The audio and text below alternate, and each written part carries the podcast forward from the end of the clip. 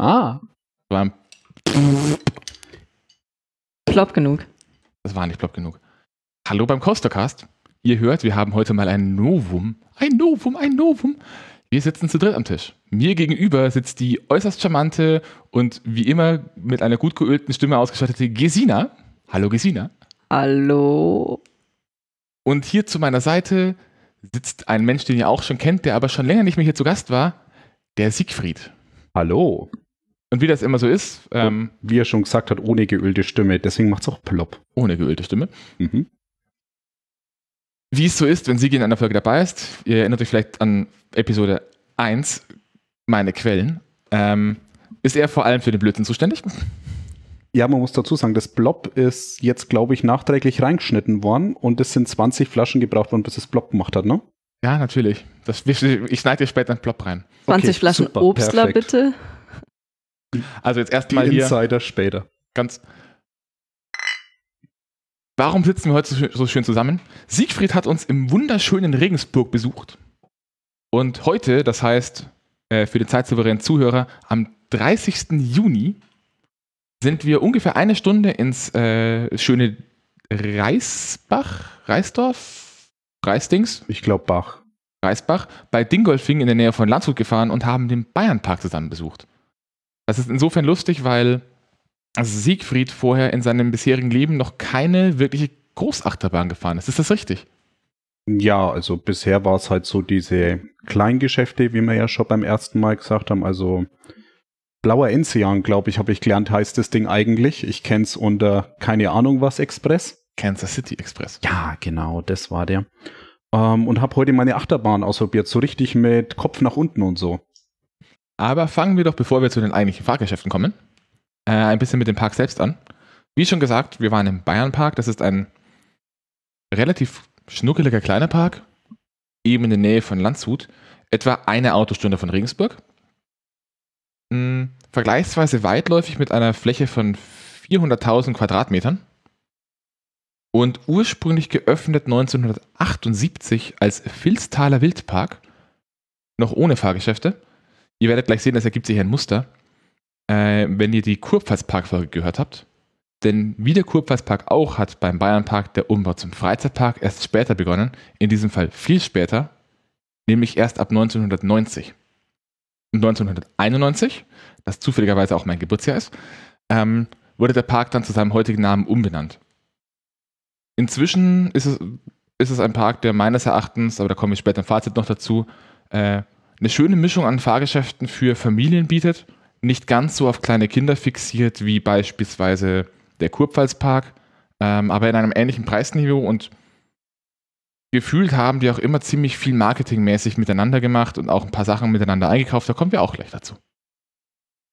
Ein kurzer Disclaimer am Anfang, ähm, bevor ihr euch wundert. Wir sind immer noch in der Corona-Zeit. Äh, daher sind ein paar Maßnahmen in Kraft gewesen, unter anderem Masken in überdachten Bereichen und Warteschlangen und ähm, sehr viel Desinfektionsmittel, das angeboten wurde. Das hat aber kaum die Erfahrung beeinflusst, denke ich, außer dass eben vermutlich weniger Leute dort waren als normalerweise an einem Wochentag außerhalb der Ferien. Genau, außerdem noch dazu, genau, es ist ein Wochentag außerhalb der Ferien gewesen. Ähm, durch Corona vermutlich mit weniger Gästen als sonst, dafür aber wegen Corona mit mehr Schülern als sonst. Gerade am Nachmittag sind dann nochmal einiges an Leuten dazugekommen, zumindest gefühlt. Gerade so aus der näheren Umgebung, wahrscheinlich Jahreskarteninhaber. Denke ja. Ähm, aber ich denke, so alles in allem hat sich das ungefähr auf dem Niveau ausgependelt, in dem normalerweise an so einem Tag auch die Besucherzahlen wären. So, und ich setze jetzt die Corona-Marke, die ich dann später vorziehe, weil Gesine mal wieder ohne Vorwarnung angefangen hat, das Thema zu wechseln. Und zwar genau jetzt. So, Disclaimer Ende. Disclaimer Ende. Ja, zur Lage. Gesina, möchtest du anfangen, ähm, ein bisschen was über die, die Parkanlage an sich zu erzählen? Genau, ich habe gerade wunderbar den Parkplan vor mir. Und äh, der Park ist relativ klar geteilt in zwei Bereiche. Ähm, er selber liegt am Hang in einem, also am, äh, in einem Tal, also beziehungsweise an beiden Hängen des Tales. Ähm, auf der einen Hangseite ähm, befinden sich die meisten Fahrgeschäfte, äh, insbesondere auch die größeren. Und ähm, der Eingang und viel Wiesenfläche. Auf der anderen Seite befinden sich äh, durch nur eine Brücke äh, verbunden ein etwas größerer See mit einem Schaufelraddampfer, ähm, noch ein paar kleine, äh, kleinere Fahrgeschäfte und vor allem sehr viel Wald. In dem Wald ist dann auch der Tierpark Teil des Bayernparks, ähm, der äh, auf der Karte zumindest sehr weitläufig ist. Genau, das heißt, ähm, man kann dann mehr oder weniger durch den Wald, den Hang hoch am See vorbei, ähm, hoch zur, äh, zu einer Essensstation noch gehen, wo dann auch noch eine der Rodelbahnen ist. Genau, so grob ist der Park aufgeteilt. Und ich würde sagen, wir gehen einfach mal beide Hänge durch, mehr oder weniger. Ja, wollt ihr jetzt die Hänge durchgehen oder wollt ihr unsere Reihenfolge durchgehen? Das ist mir jetzt gerade ziemlich gleich. Sigrid, wie fühlst du dich denn wohler? Ich hätte jetzt einfach am Eingang angefangen. Kommt das nicht aufs Gleiche raus? Nicht so ganz, nein, weil ich habe, äh, ich würde ansonsten mit dem anfangen, was unbedingt, weshalb wahrscheinlich die meisten Leute da sind. Das sind zwei, zwei der Fahrgeschäfte. Oder wir bringen sie später. Im Laufe der Zeit. Mir gleich. Es ist eine On-Tour, also am ehesten dann unsere Reihenfolge. Was wir natürlich am Anfang für den Überblick machen können, wie wäre es denn, wenn du kurz sagst, was denn die interessanten Fahrgeschäfte wären? Genau, also die, im Wesentlichen gibt es in dem Park eigentlich drei interessante Großfahrgeschäfte. Das ist zum einen der Freischütz. Das ist eine Achterbahn mit vier, äh, ein Launchcoaster mit vier Inversionen. Das ist die diesjährige Neuheit äh, namens Voltrum, ein Funtime Gyrodrop Tower. Also eine Aussichtsfahrt mit abruptem Ende. Und eine große Rafting-Anlage, also ein, ein, ja, nicht, nicht, nicht so wie im Europapark so flach, sondern eher wie im Hansapark mit weniger Drehung drin. Ähm, also mit einem, mit einem hohen Gefälle. Zu letzterem können wir leider nichts sagen. Das hatte nämlich äh, aufgrund eines technischen Defektes geschlossen. Und als wir davor standen, haben wir zum Beispiel gesehen, dass äh, auf dem Lift die Gummibänder nicht aufgezogen waren. Da wäre man also mit dem Boot gerade nicht hochgekommen. Also unsere Theorie, ähm, der Lift wird gerade renoviert und die Gummibänder getauscht. Und, oder sie machen es halt in einem Aufruhr, weil was anderes kaputt ist, das Ersatzteil braucht und dann kann man die Revision vorziehen, wenn das Ding sowieso steht. Ja, aber beginnen wir mit dem beginnen wir mit der Anfahrt, Siegfried. Du warst unser Fahrer. Was sagst du denn zur Anfahrt zum Park? Ja, gibt da nicht viel zu sagen. Grundsätzlich ist die Anfahrt ganz angenehm. Es fühlt sich dann an, als würde man in ein Dörfchen reinfahren. So am Ende. Es scheint auch E-Auto-Ladesäulen zu geben. Die brauche ich noch nicht. Und man hat dann irgendwie so den Eindruck, wo ist der, also war so mein Eindruck tatsächlich, wo ist jetzt hier der Eingang? Im ersten Moment. Wir haben auf Parkplatz Nummer 1 geparkt und der Eingang war nicht zu sehen, nicht ausgeschildert, es war kein klar erkennbarer Weg da. Also für Autofahrer war er schon sichtbar ausgeschildert auf ein Schild. Also man hat schon erahnen können, dass es dann so irgendwie so seitlich runtergeht und dann in dieses Gebäude rein. Also von unserer Seite her gekommen links. Aber es war dann irgendwie nicht mehr so deutlich angeschildert. Also bis man dann auf den Hof tatsächlich stand. Also dann war es mir irgendwie schon klar. Aber so im ersten Moment habe ich mir gedacht, ah, wo ist er? Ich habe irgendwie so zwei leuchtende Pfeile blinkend erwartet, die irgendwie zeigen, ja, jetzt ist hier Freizeitpark und nicht irgendwie so, ach, ach ja. Ähm, Oder zum, ja. zumindest ein Schild mit der Aufschrift Eingang, da lang. Ja, genau. Also irgendwie hat mir da so dieses, die Signalisierung, die Außenwirkung in dem Moment ein bisschen gefehlt. Also die grobe Richtung war klar. Es gibt da so Fahrgeschäfte, die schauen drüber raus, über Gebäude. Aber irgendwie das eigentliche Gebäude war da nicht so klar. Dafür seid ihr ganz schön zielstrebig auf den Eingang zugelaufen. Wir sind Menschen hinterher, die Kinderwägen hatten, die liegen immer richtig. Stimmt. Also tatsächlich muss man sagen, häufig gibt es da natürlich so Menschenmeuten, die bewegen sich irgendwie alle gleichmäßig in die gleiche Richtung und je nachdem, ob man zu den Menschenmeuten hin will, also zur Veranstaltung oder zur Location oder nicht, geht man halt entweder mit oder die Gegenrichtung.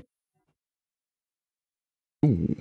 Dann steht man im Eingang und der Eingangsbereich ist außen schon eher interessant gethemed, würde ich mal sagen. Und das Theming zieht sich auch ein bisschen durch den kompletten Park. Also dieser komplette Park ist zumindest im Attraktionsbereich vorne ein, gefühlt ein bisschen so angelegt wie ein weitläufiges bayerisches Dorf. Also im, der Eingangsbereich ist ein Bauernhof. Ich weiß nicht mal, ob ein Teil davon sogar noch aktiv ist. Ähm, die Information beispielsweise und die erste, die erste der vier Kassen, von denen zwei geöffnet waren, sind auch äh, durch ein, betritt man durch ein altes Rolltor zu einem alten Kuhstall, in dem heute ein, eine äh, Gastronomie untergebracht ist. Und eine Attraktion, die ich hier auf diesem Plan zum Beispiel sehe, ist eine alte barocke Kirche. Und man hat auch äh, übers, äh, über den Park verteilt immer wieder mal so kleine Häuser, von denen man jetzt nicht weiß, was genau drin ist. Es sind keine Attraktionen. Das sieht eher aus wie irgendeine Form von zusätzlichen Verwaltungsgebäuden. Ähm, schöne bayerische Häuschen einfach.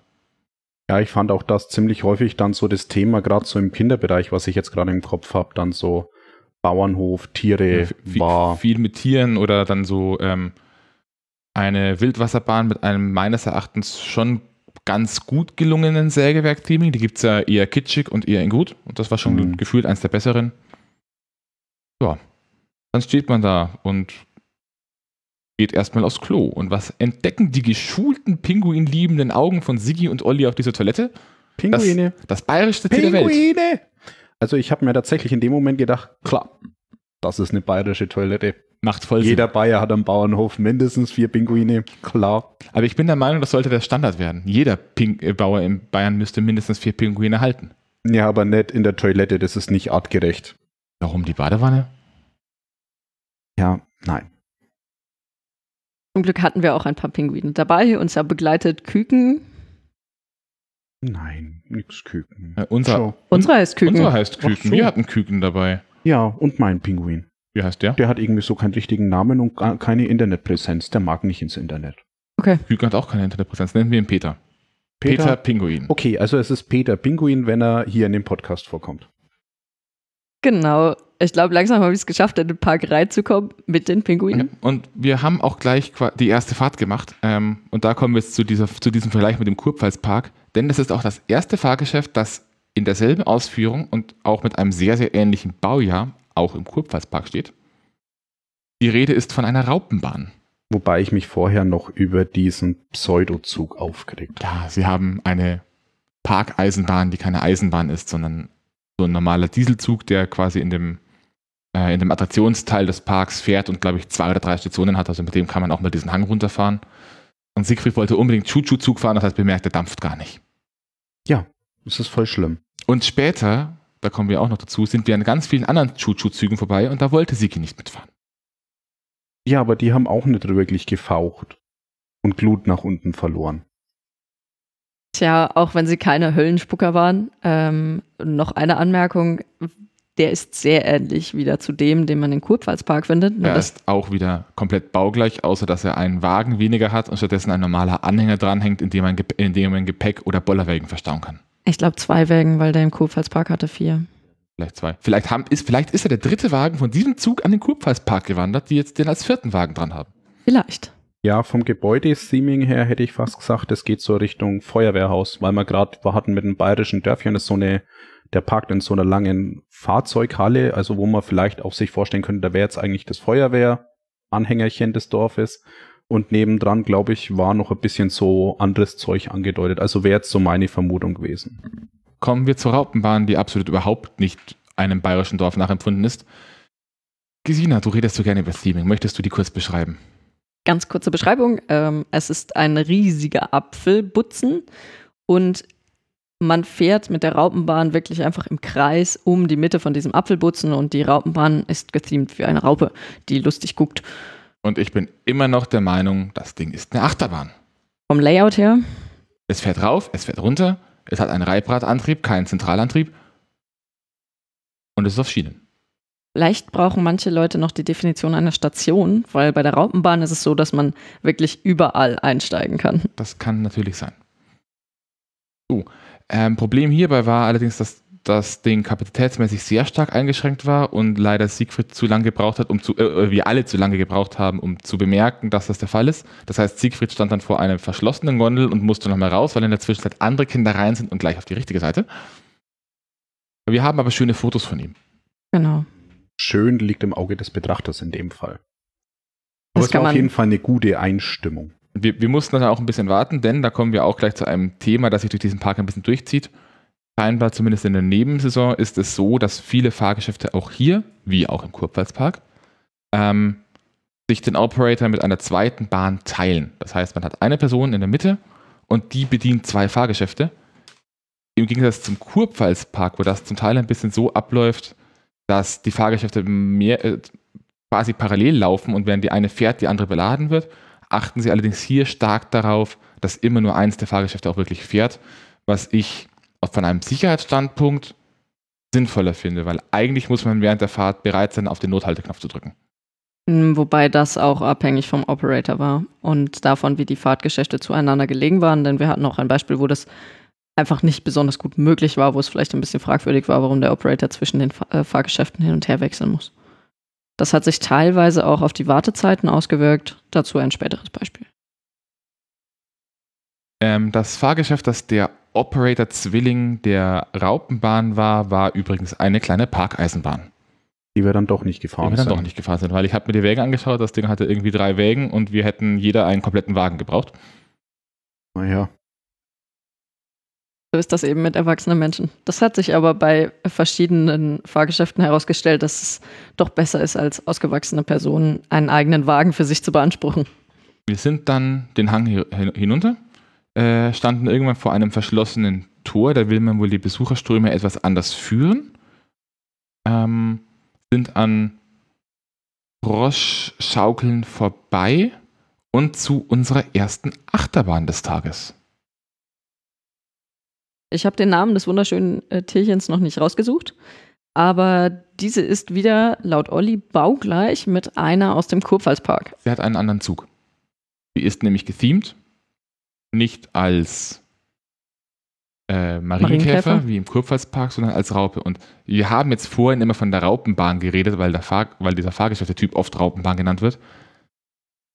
Allerdings ist die Raupenbahn in diesem Park diese Achterbahn. Glaube ich zumindest. Siegfried, hast du gerade mal ich habe die RCD Karte offen. oder die RCDB da? Nee, die Karte.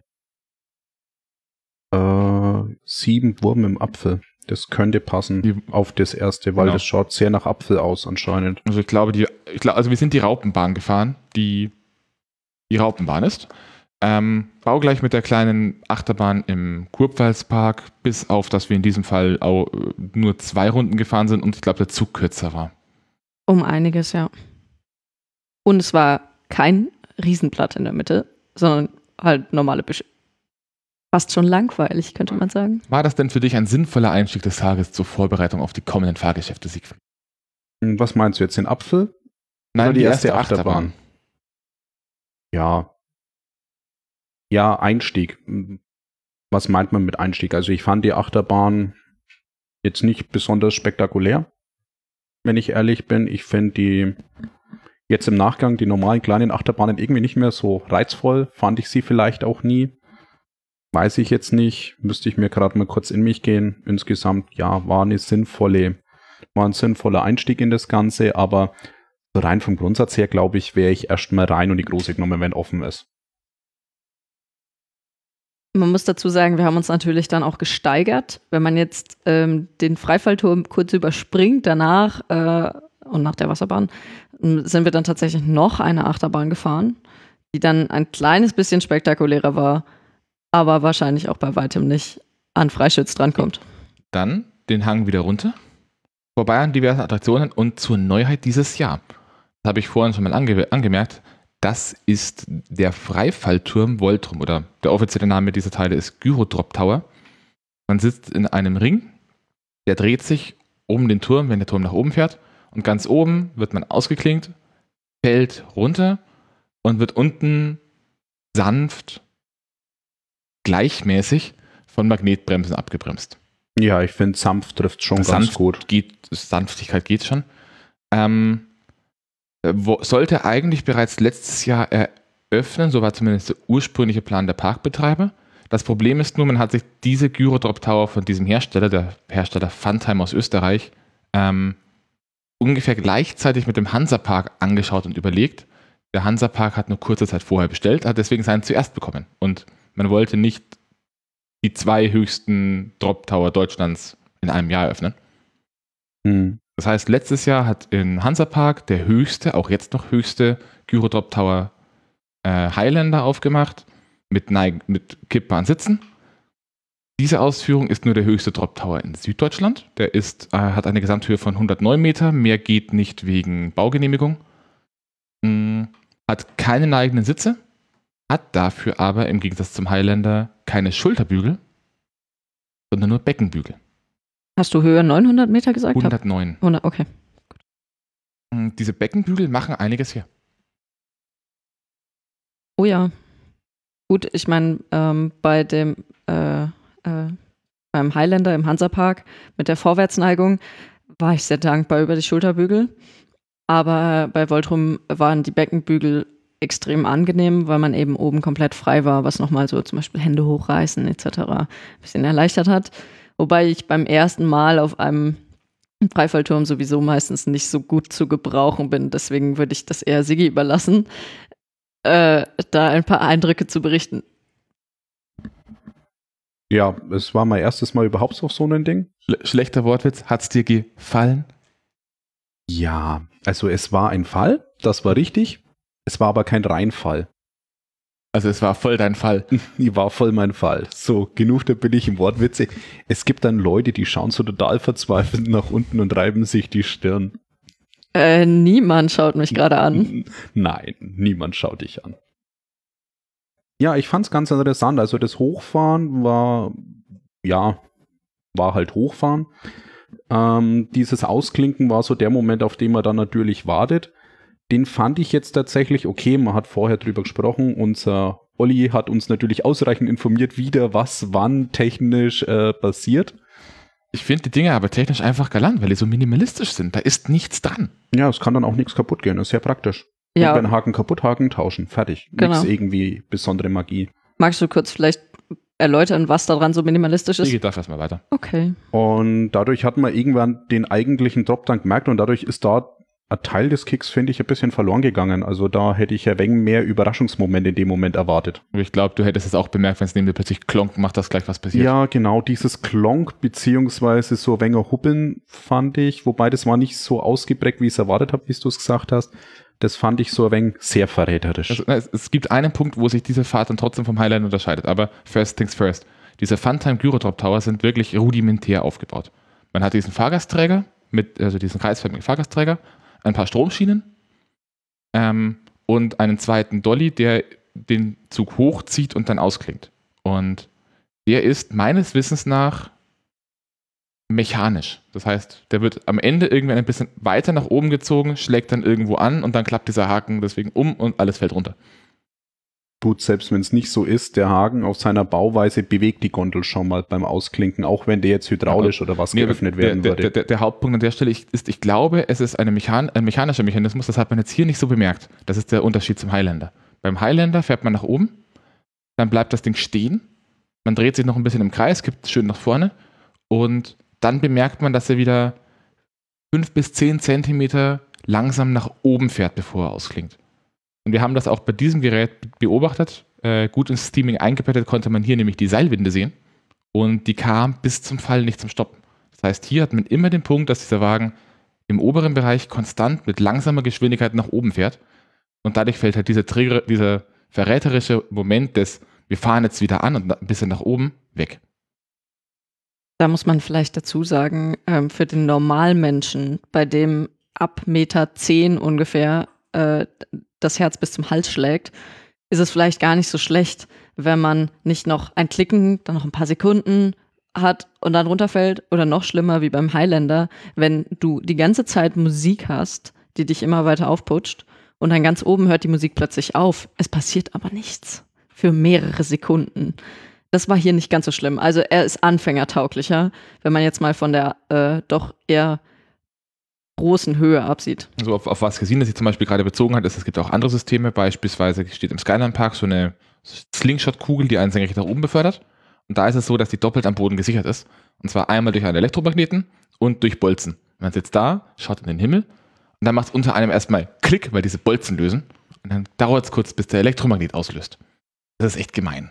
Richtig. Also da kann man jetzt wahrscheinlich eine ganze Psychologie, äh, Psychologie-Folge darüber machen, was eigentlich das ist, was einen total aufreibt an so, Freifalltouren. So, sollte ich Psychologen, die sich nicht mit Stressforschung Forschung befassen, äh, unter meinen Hörern haben, dann könnt ihr euch gerne rühren. Ich würde da wirklich gerne mal drüber reden. Stressforschung habe ich theoretisch jemanden an der Hand, da, das, die hat bloß ab ziemlich selten Zeit, leider. Ich glaube auch, wenn ihr euch mit Stressforschung befasst, dürft ihr euch melden. Ähm, zum Theming, das ist leider noch nicht ganz fertig. Aber gethemed werden soll das Ding, wie der Name vielleicht auch schon sagt, das Ding heißt Voltrum. Das kommt nicht von, weil das voll das Drum ist, sondern da steckt Volt drin und das soll gethemed werden, soweit ich das verstanden habe, ein bisschen Richtung Steampunk und Nikolai Tesla, also diese Tesla-Spulen, die Blitze überall hinschießen und so. Und nebendran wird es auch nochmal einen Kiosk geben. Da stand auch schon ein recht hübsches Haus, halt nur noch nicht ganz fertig. Und man darf auch nicht vergessen, ein ganz wichtiger Punkt, wenn man das Fahrgeschäft selber fährt, ist auch das in Anführungszeichen Theming, dass man wirklich weit schauen kann und die Aussicht ist doch fantastisch, gerade bei so schönem Wetter, Naja, wie wir es haben. einen Punkt haben wir an der. Stelle. Du darfst. Ähm, es gibt Menschen, die sind Brillenträger und sind ohne Brille blind. Das darf man dann nicht mitnehmen. Also ich habe die Fahrt nicht so viel gesehen. Bei unserer letzten Fahrt äh, hat der Operator gesagt, zu einer, die auch die Brille noch auf hatte, sie darf sie schon mitnehmen. Ist halt vielleicht eine doofe Idee. Äh, um ihn zu zitieren, ist wie Lotto spielen. Hm, Vielleicht bleibt sie drauf, aber mit sehr hoher Wahrscheinlichkeit ist sie dann doch eher weg. Ja, also ich finde es absolut verständlich. Ich würde die Brille auch abnehmen, beziehungsweise irgendwie am Kopf so fixieren, dass sie nicht wirklich weg kann. Aber mm, safe, also ist auf jeden Fall sicherer, das ganze Ding wegzunehmen, die Brille. Aber es ist halt so irgendwie was, da geht ein Teil davon verloren, denke ich. Weil man merkt halt irgendwie unten grün, also wahrscheinlich über Wald. Ach ja, jetzt geht's abwärts. Also es ist halt irgendwie so dieser 109 Meter, total geiler Ausblick, cooler Aussichtsturm, auf dem man sogar noch hochgefahren wird und dann relativ schnell wieder runterkommt. Das muss man schon sagen. Ist echt ein Vorteil im Vergleich zu manchen Aussichtstürmen, wo man ewig oben bleibt. Schön gesagt. Ja, genau. Ähm, ist das natürlich von Nachteil, wenn man dafür dann keine Brille mehr dabei hat und oben steht und denkt, hm.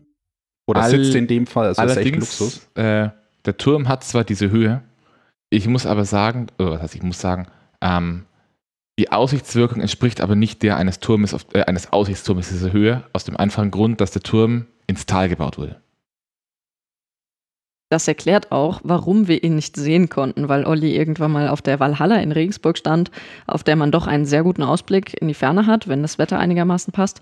Und dann begeistert gesagt hat, ey, ich sehe irgendwas, was der äh, tatsächlich was Voltrum sein könnte, lass uns mal schauen. Hat sich herausgestellt, nein, und kann es auch gar nicht sein, weil, ähm, tja, Voltrum ist doch, ich würde mal sagen, nochmal wenigstens 10, 20 Meter unter dem äh, Niveau rundrum wegen dieser Talposition. Genug über Volltrum geredet. Ähm, Möchtest du vielleicht noch ein Wort über den Operator verlieren? Ich glaube, das war mein Lieblingsoperator an äh, dem das, Tag. Der, der war witzig. Also wir saßen dann da mit diesem Beckenbügel und Gesine und ich hatten äh, ein Geschenk an, das sie mir letztes Jahr zum Geburtstag gemacht hat, nämlich äh, dunkelblaue T-Shirts mit Coastercast-Logo hinten auf dem Rücken und einem kleinen Schriftzug vorne auf der Brust. Und er kam rum, hat uns kontrolliert und hat so gefragt, ob wir von den Coaster Friends sind. Dann habe ich so gesagt, naja, von was anderem. Und dann ist er grinsend weiter und hat uns dann am Ausgang abgefangen und sich mit uns kurz darüber unterhalten und ob wir schon Highlander gefahren sind und wen wir es besser finden und hat so die Vor- und Nachteile von diesem Beckenbügelsystem und Frontkippen, nicht Frontkippen und der war eigentlich ziemlich lustig. Also schaut aus für diesen Operator. Der Typ, der Mann lebt seinen Job. Genau. Und er achtet auch auf die Leute. Also äh, es war sehr, äh, sehr witzig mit ihm. Und ich muss sagen, vielleicht noch zu dem Punkt von Siggi.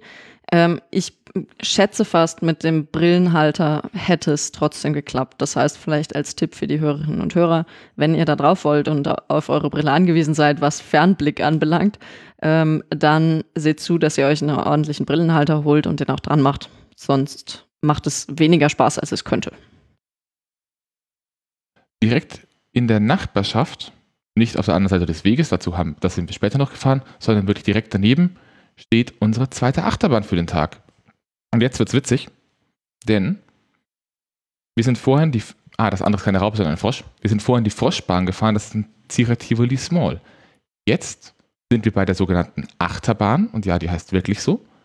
Und die ist auch ein Zierer Tivoli. Das ist also eine technisch baugleiche Bahn, nur ungleich größer.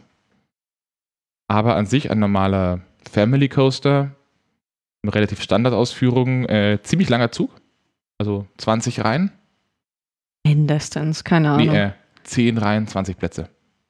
Ich müsste es nachzählen, aber dieses Ding war unfassbar lang. Lasst Also euch nicht von der Abbildung auf ähm, dem ich- Plan täuschen. Ich, ich habe mich hier, ich habe mir hier noch einen kleinen Satz aufgeschrieben, vielleicht könnt ihr mir den mir antworten. Ähm, wer ist dieser Lichtraum und wieso hat er so wenig Profil? Weil Baum. Äh, Das trifft es eigentlich ganz gut. Äh, Das, worauf Olli da anspielt, ist, mh, ich habe während der ersten, Info okay, es war tatsächlich, glaube ich, auch die einzige Fahrt, also während meiner Fahrt, ähm, begeistert die Hände in die Luft gestreckt. Nun muss man dazu wissen, ich bin doch recht kurz so auch meine Arme. Und trotzdem habe ich es geschafft, ein paar Blätter abzuzupfen und habe dann die Arme irgendwann runtergenommen, als ich gesehen habe, wie Olli fast die Haare gekämmt, äh, die Hände runtergenommen, als Olli fast gekämmt wurde von ein paar umliegenden ähm, Nadelbäumen. Das heißt, ich würde davon ausgehen, das Lichtraumprofil, an das diese Bahn angepasst ist, ist das von Kindern. Genau. Und nicht der Eltern, die mitfahren müssen. An, ansonsten, ja, relativ unspektakulär eigentlich. Durch den langen Zug keine Hochgeschwindigkeitsbahn, sondern an sehr vielen Stellen langgezogene Abfahrten und immer wieder mal Kurven. Ja, ich fand irgendwie, gibt nicht wirklich viel, aber dafür viel Gerabbel. Also würde ich jetzt zusammenfassen. Ich fand es irgendwie sehr unspannend, aber auch nicht Da- besonders toll. Da, da könnte ich mich jetzt in weiten Ausführungen äh, ergießen, weshalb dieser Bahntyp nicht für solche Kurven gebaut ist, von der Art des Fahrwerks, aber das lassen wir jetzt mal. Ja, für, für einen Kindercoaster fand ich ihn echt okay. Das ist eine schöne Also Einstiegsbahn. es ist eine super Ja. schöne Kinderachterbahn. Und für Erwachsene macht es auch was her, wenn man sich erstens von der Länge der Bahn begeistern lässt und zweitens ein bisschen versucht, die, den Bäumen auszuweichen und trotzdem die Hände hochzunehmen. Das ist auch ganz witzig. Klar, das gibt dann auch den Kick, wenn man so einen Nadelbaum auf sich zukommen sieht und überlegt, hm, die. Brille habe ich noch auf. Sehr gut. Außerdem fährt man hier zwei Runden, sollte man vielleicht noch dazu sagen. Also relativ lange Bahn und immer noch zwei Runden. Ich schau mal ganz kurz, ich habe hier nämlich noch äh, eine Homepage, auf der diverse Informationen stehen, die vielleicht noch interessant werden könnten im Laufe der Zeit. Und eine Information, die mich selbst äh, interessiert. Aber kommen wir erstmal weiter. Wir sind dann ein bisschen rumgestromert, haben ein paar Attraktionen entdeckt, die wir später noch gefahren sind. Denn es war 11 Uhr.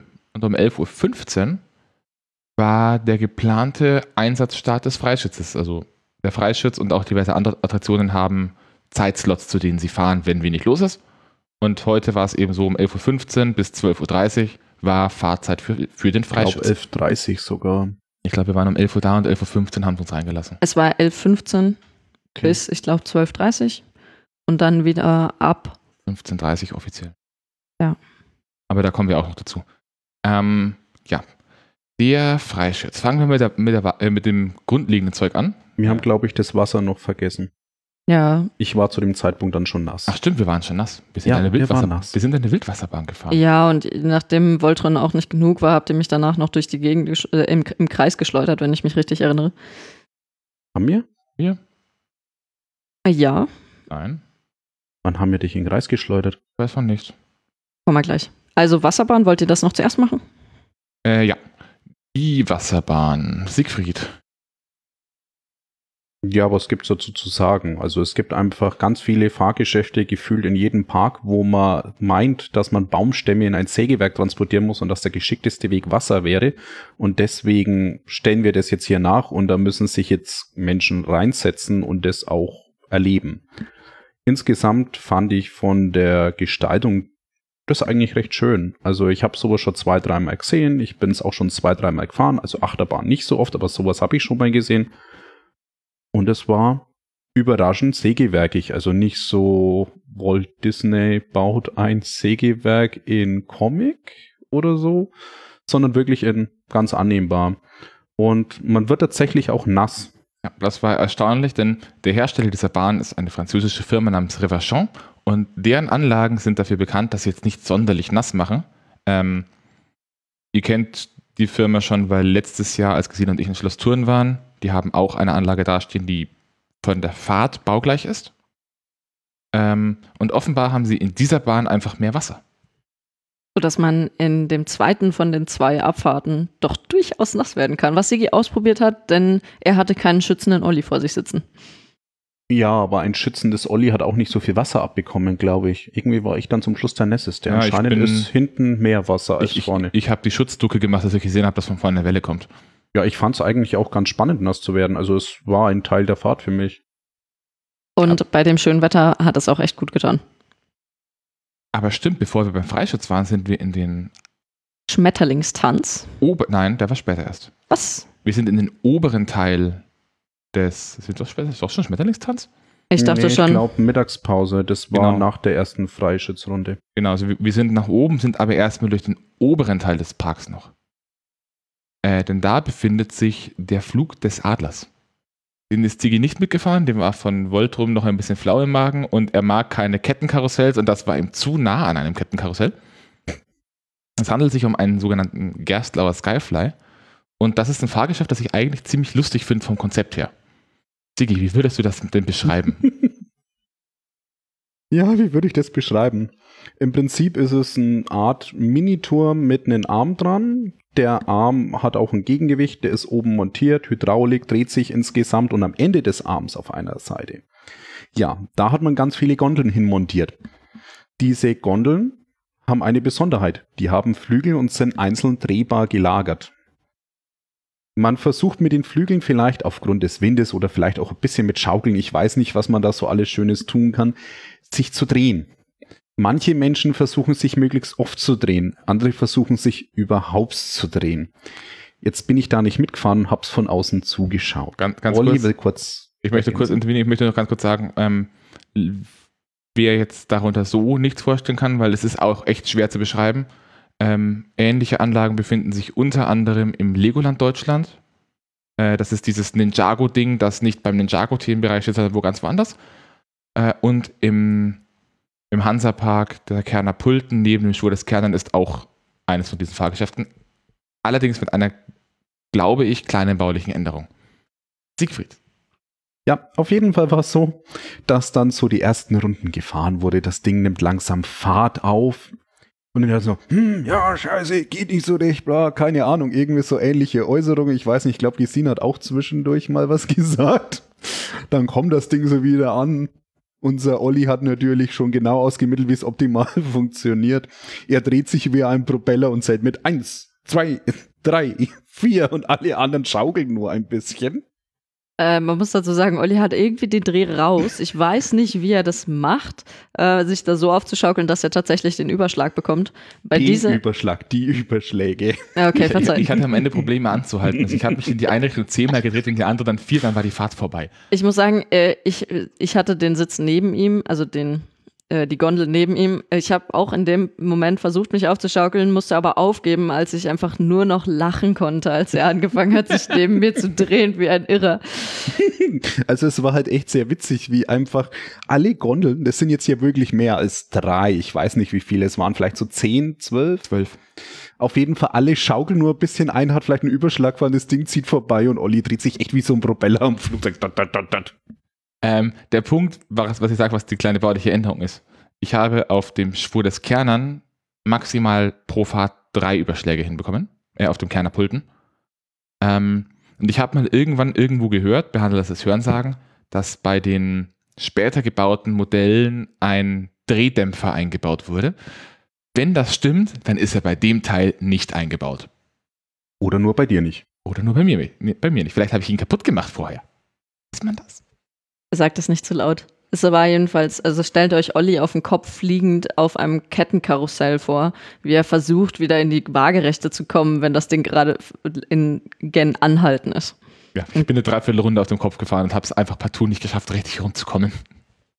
Also wenn ihr mal Lust habt an einer Art Kettenkarussell mit steifer Kette äh, und beweglichen Flügeln, die euch zu einem Überschlag verhelfen könnten zu fahren, dann besucht das Ding mal.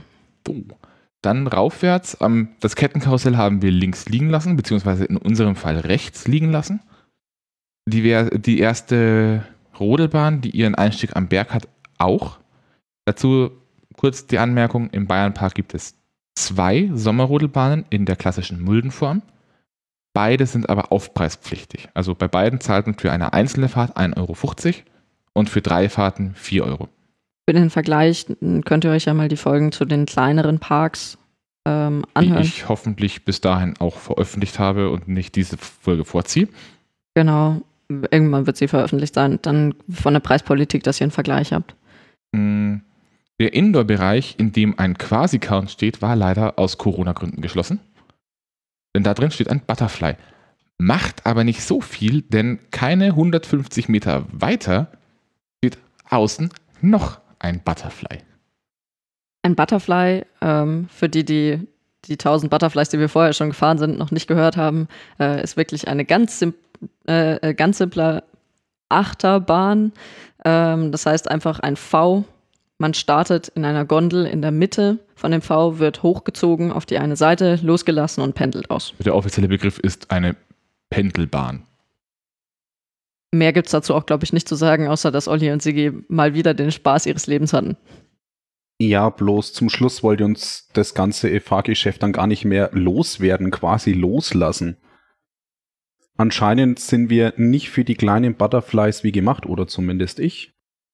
Und haben erstmal das, den ganzen Schutzbügel nicht mehr aufgebracht. Den muss man nämlich ein bisschen nach unten drücken und da war irgendwie was im Weg. Ja, ich. Sah super lustig aus. Äh, genau. Wo wir gerade bei kleineren Fahrgeschäften sind, die man selbst bedienen kann, also die keinen eigenen Operator haben. Ich war in diesem Fall der Operator, könnte man vielleicht dazu sagen. Ähm, in dem Bereich am Hügel gibt es super viele so also kleinere bis kleinste ähm, Kinderbeschäftigungen. Die sind alle super schnucklig. Äh, dazu würde ich jetzt auch mal das Kettenkarussell zählen, den Butterfly. Eine interessante, ähm, komme ich gleich noch zu, aber auch Spielplätze, Rutschanlagen, äh, nochmal ein kleiner Imbiss, die Indoor-Anlage etc. Ähm, und drei, auch nochmal. Sage und schreibe, drei verschiedene Eisenbahnen. Ja, genau. Also wirklich so ganz viele, insbesondere Eisenbahnen, ähm, diese super lustigen Pferdeeisenbahnen, wo man immer so Einzel Einzelgondeln hat. Die, die, die meine ich noch, noch nicht mal. Was? Also, um das kurz zu resümieren, in diesem Park gibt es nicht eine, nicht zwei, nicht drei, auch nicht vier. Wir haben jetzt vier Eisenbahnähnliche Dinge, die auf normalen Schienen fahren. Nein, auf der anderen Seite gibt es nochmal eine fünfte. Es gibt fünf Eisenbahnfahrten und zwei. Keine davon ist eine Dampflokomotive. Und zwei Reizattraktionen, also diese Pferdereitdinger. Davon gibt es auch zwei Stück. Genau, die sind nochmal ein bisschen mehr sophisticated als die ähm, reinen, äh, wie hast du es genannt? Eisenbahnen. Eisenbahnen, weil man auf einer Gondel fährt, die wippt. In Pferdegestalt. Oder Eselsgestalt, das ist die unten am Berg. Genau. Also es gibt da wahnsinnig viele kleine Kinderattraktionen, wo man gerade kleinere Kinder sehr gut beschäftigen kann, auch während man nebenher einen Kaffee trinkt. Man kann auch sehr schön einen Olli und eine Gesine beschäftigen, die sich Mhm. auf einen sogenannten Hubseilturm setzen. Das ist ein sehr schönes Beispiel für so ein kleines Selbstbeschäftigungsgerät. Für ein gefährliches Selbstbeschäftigungsgerät, das fand ich fast schon ein bisschen weird. Lass uns Also, erstmal beschreiben, wie es funktioniert. Ein, ein Hubseilturm. Sieht so aus. Man hat Gondeln, die an einem Turm befestigt sind. In diesem Fall, glaube ich, fünf Zweiergondeln. Und in der Mitte, äh, an den Gondeln hängt ein Seil. Und man setzt sich drauf und zieht sich an dem Seil hoch. Kennt man vielleicht auch aus dem, zum Beispiel Legoland, da gibt es solche Dinger.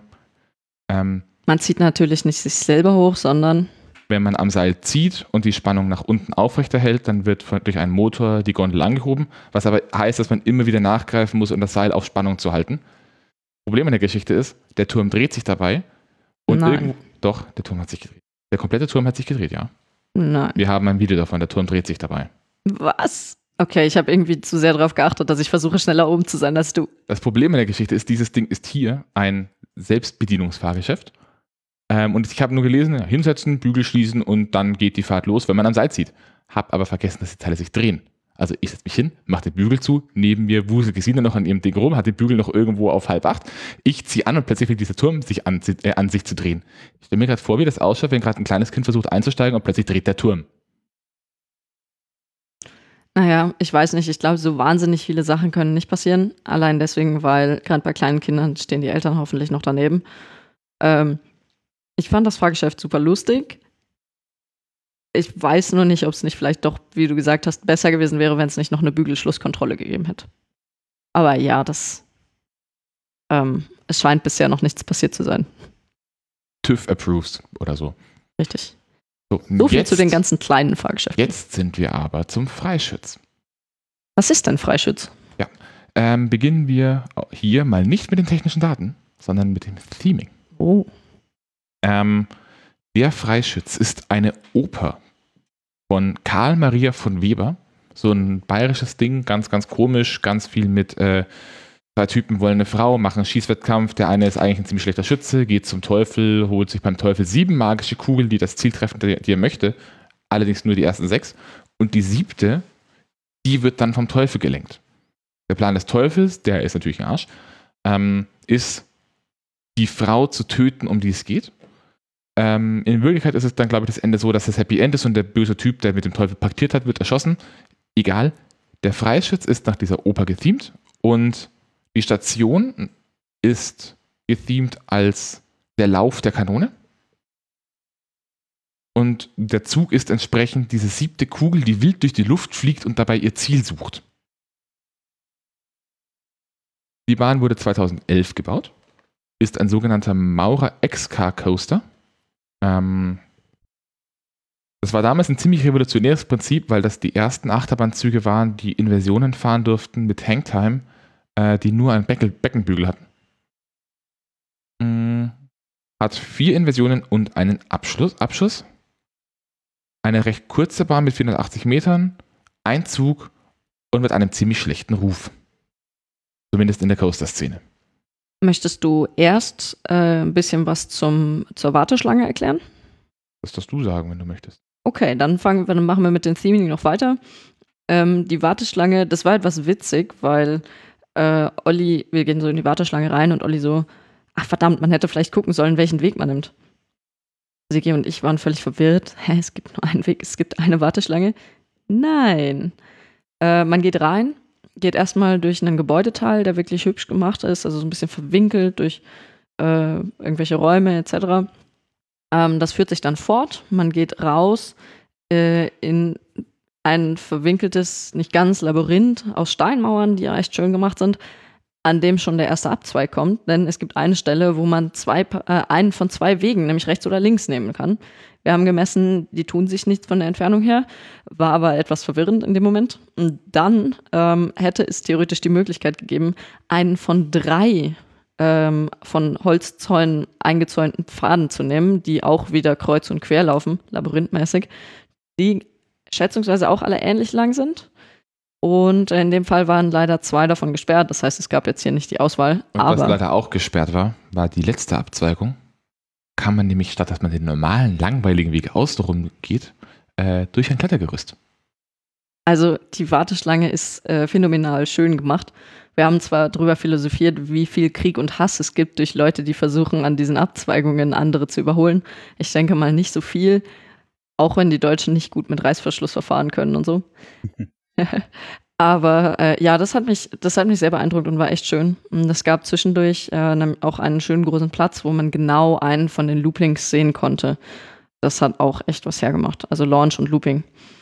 Mhm. Sehr guter Fotoplatz, ich empfehle das. Zu, zur Fahrt selbst. Ähm, die Fahrt beginnt eben mit einem nicht ganz stehenden Lounge aus der Station raus. Also man wird ein bisschen mit drei Brennern angeschoben und dann launcht man. Das Ganze geht leicht bergauf, denn die ganze Anlage ist am Hang gebaut und sieht extrem gut aus, wie sie so dasteht.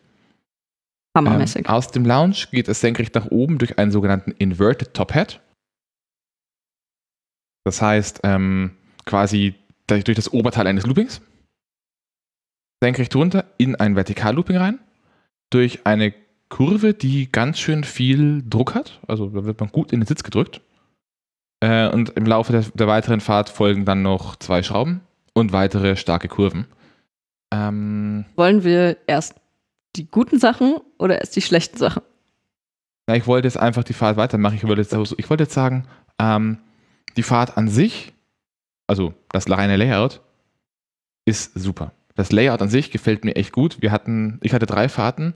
Ähm, bei einer davon hatte ich überraschenderweise sogar ein paar schwer, kurze Schwerelosigkeitsmomente.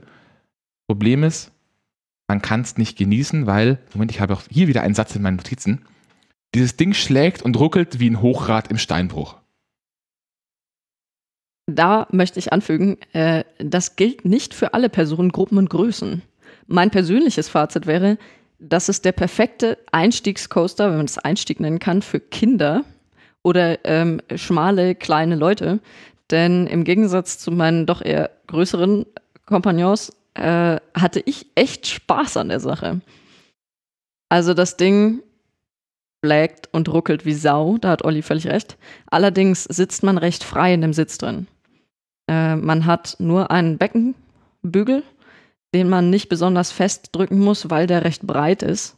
Dadurch kann man auch, wenn er recht locker ist, nicht auf keinen Fall rausfallen.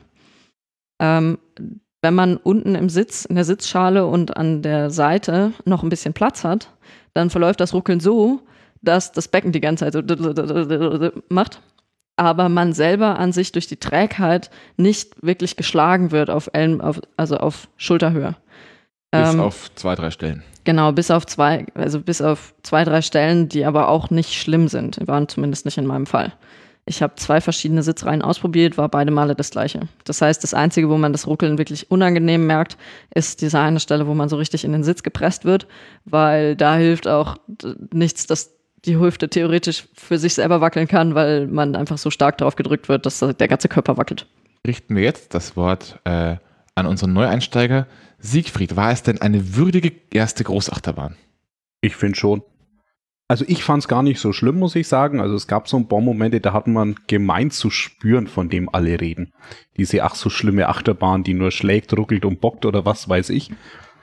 Fand ich jetzt gar nicht so. Also zum Schluss kam mal eine Kurve, da fand ich, war auch so ein komischer Seitwärtsschlag drin, den ich jetzt so rein von der Schienengeometrie nicht erwartet hätte. Das war auch an ein paar anderen Stellen, aber insgesamt fand ich die Achterbahn angenehm und ja, ich fand sie jetzt nicht so völlig über. Also ich sag mal so, man ist halt immer gefahren und hatte nie so mh, spannende Momente, wo man sich überlegt, was kommt jetzt. Also das wie jetzt, also Olli hat mir berichtet, es gibt dann Achterbahnen, da steht man zum Beispiel im Looping. Da war halt immer so, man, man, man steht nicht, aber man ist extrem langsam. oder man steht fast, also man rollt quasi so über den Punkt drüber. Und da war es halt so, man hatte immer ordentlich Geschwindigkeit. Ähm, auch an der Stelle von meiner Seite nochmal ein kurzer Disclaimer. Es klingt immer so, als würden wir uns bei diesen Achterbahnen tierisch über das Fahrverhalten aufregen. Es ist nicht so, dass solche Bahnen schlecht sind. Wenn sie schlecht wäre, wäre ich sie keine dreimal gefahren. Was erzählst du da? Ich habe die ganze Zeit gesagt, das ist voll die coole Genau, Achterbahn. es ist, es ist auch, auch auch- das, das geht mir jetzt auch um andere Bahnen. Ähm, Ah. Es ist eher so, dass, also, wie formuliert man das am dümmsten? Für den durchschnittlichen Parkbesucher sind diese Bahnen super. Die fahren das unglaublich gerne. Wir hatten bei der letzten Bahn hinter uns ein Kind mit seiner Mutter. Die Mutter ist, glaube ich, tausend Tode gestorben, hat die ganze Zeit nur Scheiße gerufen und das Kind saß daneben, ist am Ende raus. Boah, war das geil! Das muss ich Papa erzählen. Ich glaube, das war auch bitter nötig, weil die Mutter wäre nicht wieder mit reingegangen und das Kind brauchte noch Also eine in- Begleitperson. Also in, in allen Ehren, auch zum Beispiel die SLCs wie Limit im Heidepark, das sind keine schlechten Bahnen und für den normalen Fahrer, für den normalen Parkbesucher sind sie, so, sind sie wirklich super. Wenn man mal mehr Bahnen gefahren ist, dann fallen einem diese Dinge auf und dann denkt man sich halt einfach, muss das so sein? Also ich weiß es nicht. Ähm, ich meine, ich habe das Ruckeln äh, indirekt äh, mitgekriegt. Ich konnte halt gut mit dem Arsch wackeln. Ähm, also ich glaube, wenn man tatsächlich äh, einigermaßen wenig Platz in dem Sitz hat, ist es schon unangenehm. Also da im Zweifelsfall versucht, in die Big Boy Seats reinzukommen. Aber ähm, ich weiß nicht, ich stelle mir das so unglaublich cool vor, wenn das deine Einstiegsachterbahn ist. Also wenn du als Kleinkind oder Kind immer so irgendwelche Pups-Achterbahnen gefahren bist, wie zum Beispiel äh, die Froschbahn, m, dann ist das deine erste große Achterbahn. Ich glaube, dass dir Sachen wie Taron etc. einfach super langweilig vorkommen, weil dieses Rüt- Rütteln einfach nochmal so ein Teil vom Fahrgefühl ausmacht. Also in dem Fall würde ich tatsächlich sagen, auch wenn dieses Ruckeln echt äh, unerwartet viel war, äh, es macht einen wahnsinnigen Charakter von dieser Bahn aus. Trotzdem wäre es natürlich schön, wenn man das irgendwie fixen könnte, weil der Looping doch äh, besorgniserregend immer gewackelt hat, wenn ein Zug durchgefahren Das ist. war seitlich, was er nicht so stark sollte. Genau, also da wäre vielleicht mal die Überlegung, ob da, also ich glaube, ein Retrack würde es nicht helfen. Du hattest mal philosophiert, dass vielleicht die Züge wieder besser zentriert werden müssten oder entweder ähnliches. sowas oder so. Diese Züge oder die Wägen haben auch eine recht komische Geometrie. Da sitzt die Vorderachse recht weit hinten. Das ist ein Alleinstellungsmerkmal, weil sie dadurch halt engere Kurve fahren können. Aber eventuell braucht diese Bahn auch einfach andere Züge. Weiß man nicht. Genau, also da, das, da, da kann man jetzt auch viel spekulieren, ob da jetzt Dämpfer helfen oder andere Züge oder ob die Bahn einfach eine Fehlplanung ist. Das kann ich jetzt nicht beurteilen. aber vielleicht erinnert ihr euch ein bisschen, was ich so zur Euromere gesagt habe. Ja, Ähm, Kleine Menschen haben in schlagenden Achterbahnen definitiv einen Vorteil. Äh, ja, das, das auch. Aber diese Bahn ist es wirklich wert, dass man sie erhält und auch ein bisschen, bisschen Liebe noch mit reinsteckt. Ich würde es der Bahn jedenfalls sehr wünschen. Und vor allem ist sie halt für einen Park in der Größenordnung wirklich immer noch eine Hammer-Hauptattraktion. Ja. Also selbst mit Voltrum würde ich sagen, Voltrum ist geil, aber der Freischütz ist das da im Park. ja, und in Kombination sind die beiden Fahrgeschäfte natürlich richtig cool. Ja. So, Äh, Vielleicht kurze Anmerkung noch. Ähm, die Bahn ist sehr schick gemacht. Ich schätze mal, man steht doch eine Zeit lang, wenn tatsächlich Hauptsaison ist. Aber wenn man kleine Kinder dabei hat, dann gibt es davor, wenn nicht gerade Corona-Zeit ist, ähm, einen kleinen Kletterspielplatz, wo man die Kinder einfach abladen kann. Da kann wirklich nichts passieren. Äh, das sieht dann so aus, man hat einen Turm, wo die Kinder hochklettern können und oben ein Röhrenlabyrinth. Aus, aus Hasendraht? Aus, äh, also ein Drahtröhrenlabyrinth, wo die Kinder verschiedene Rutschen ähm, erreichen können. Und ich glaube, da kann man seine Kinder auch einfach abladen und gemütlich Freischütz fahren. Das ist auch extrem geschickt gemacht generell, das ist so ein Thema, das sich durch den Park zieht. Er hat wirklich an extrem vielen Stellen immer wieder mal so kleine Kletter- und Spielmöglichkeiten drin. Äh, auch viel neben großen Attraktionen. Ich glaube, jetzt bei Voltrum war nichts direkt in der Nähe, aber ansonsten eigentlich fast immer.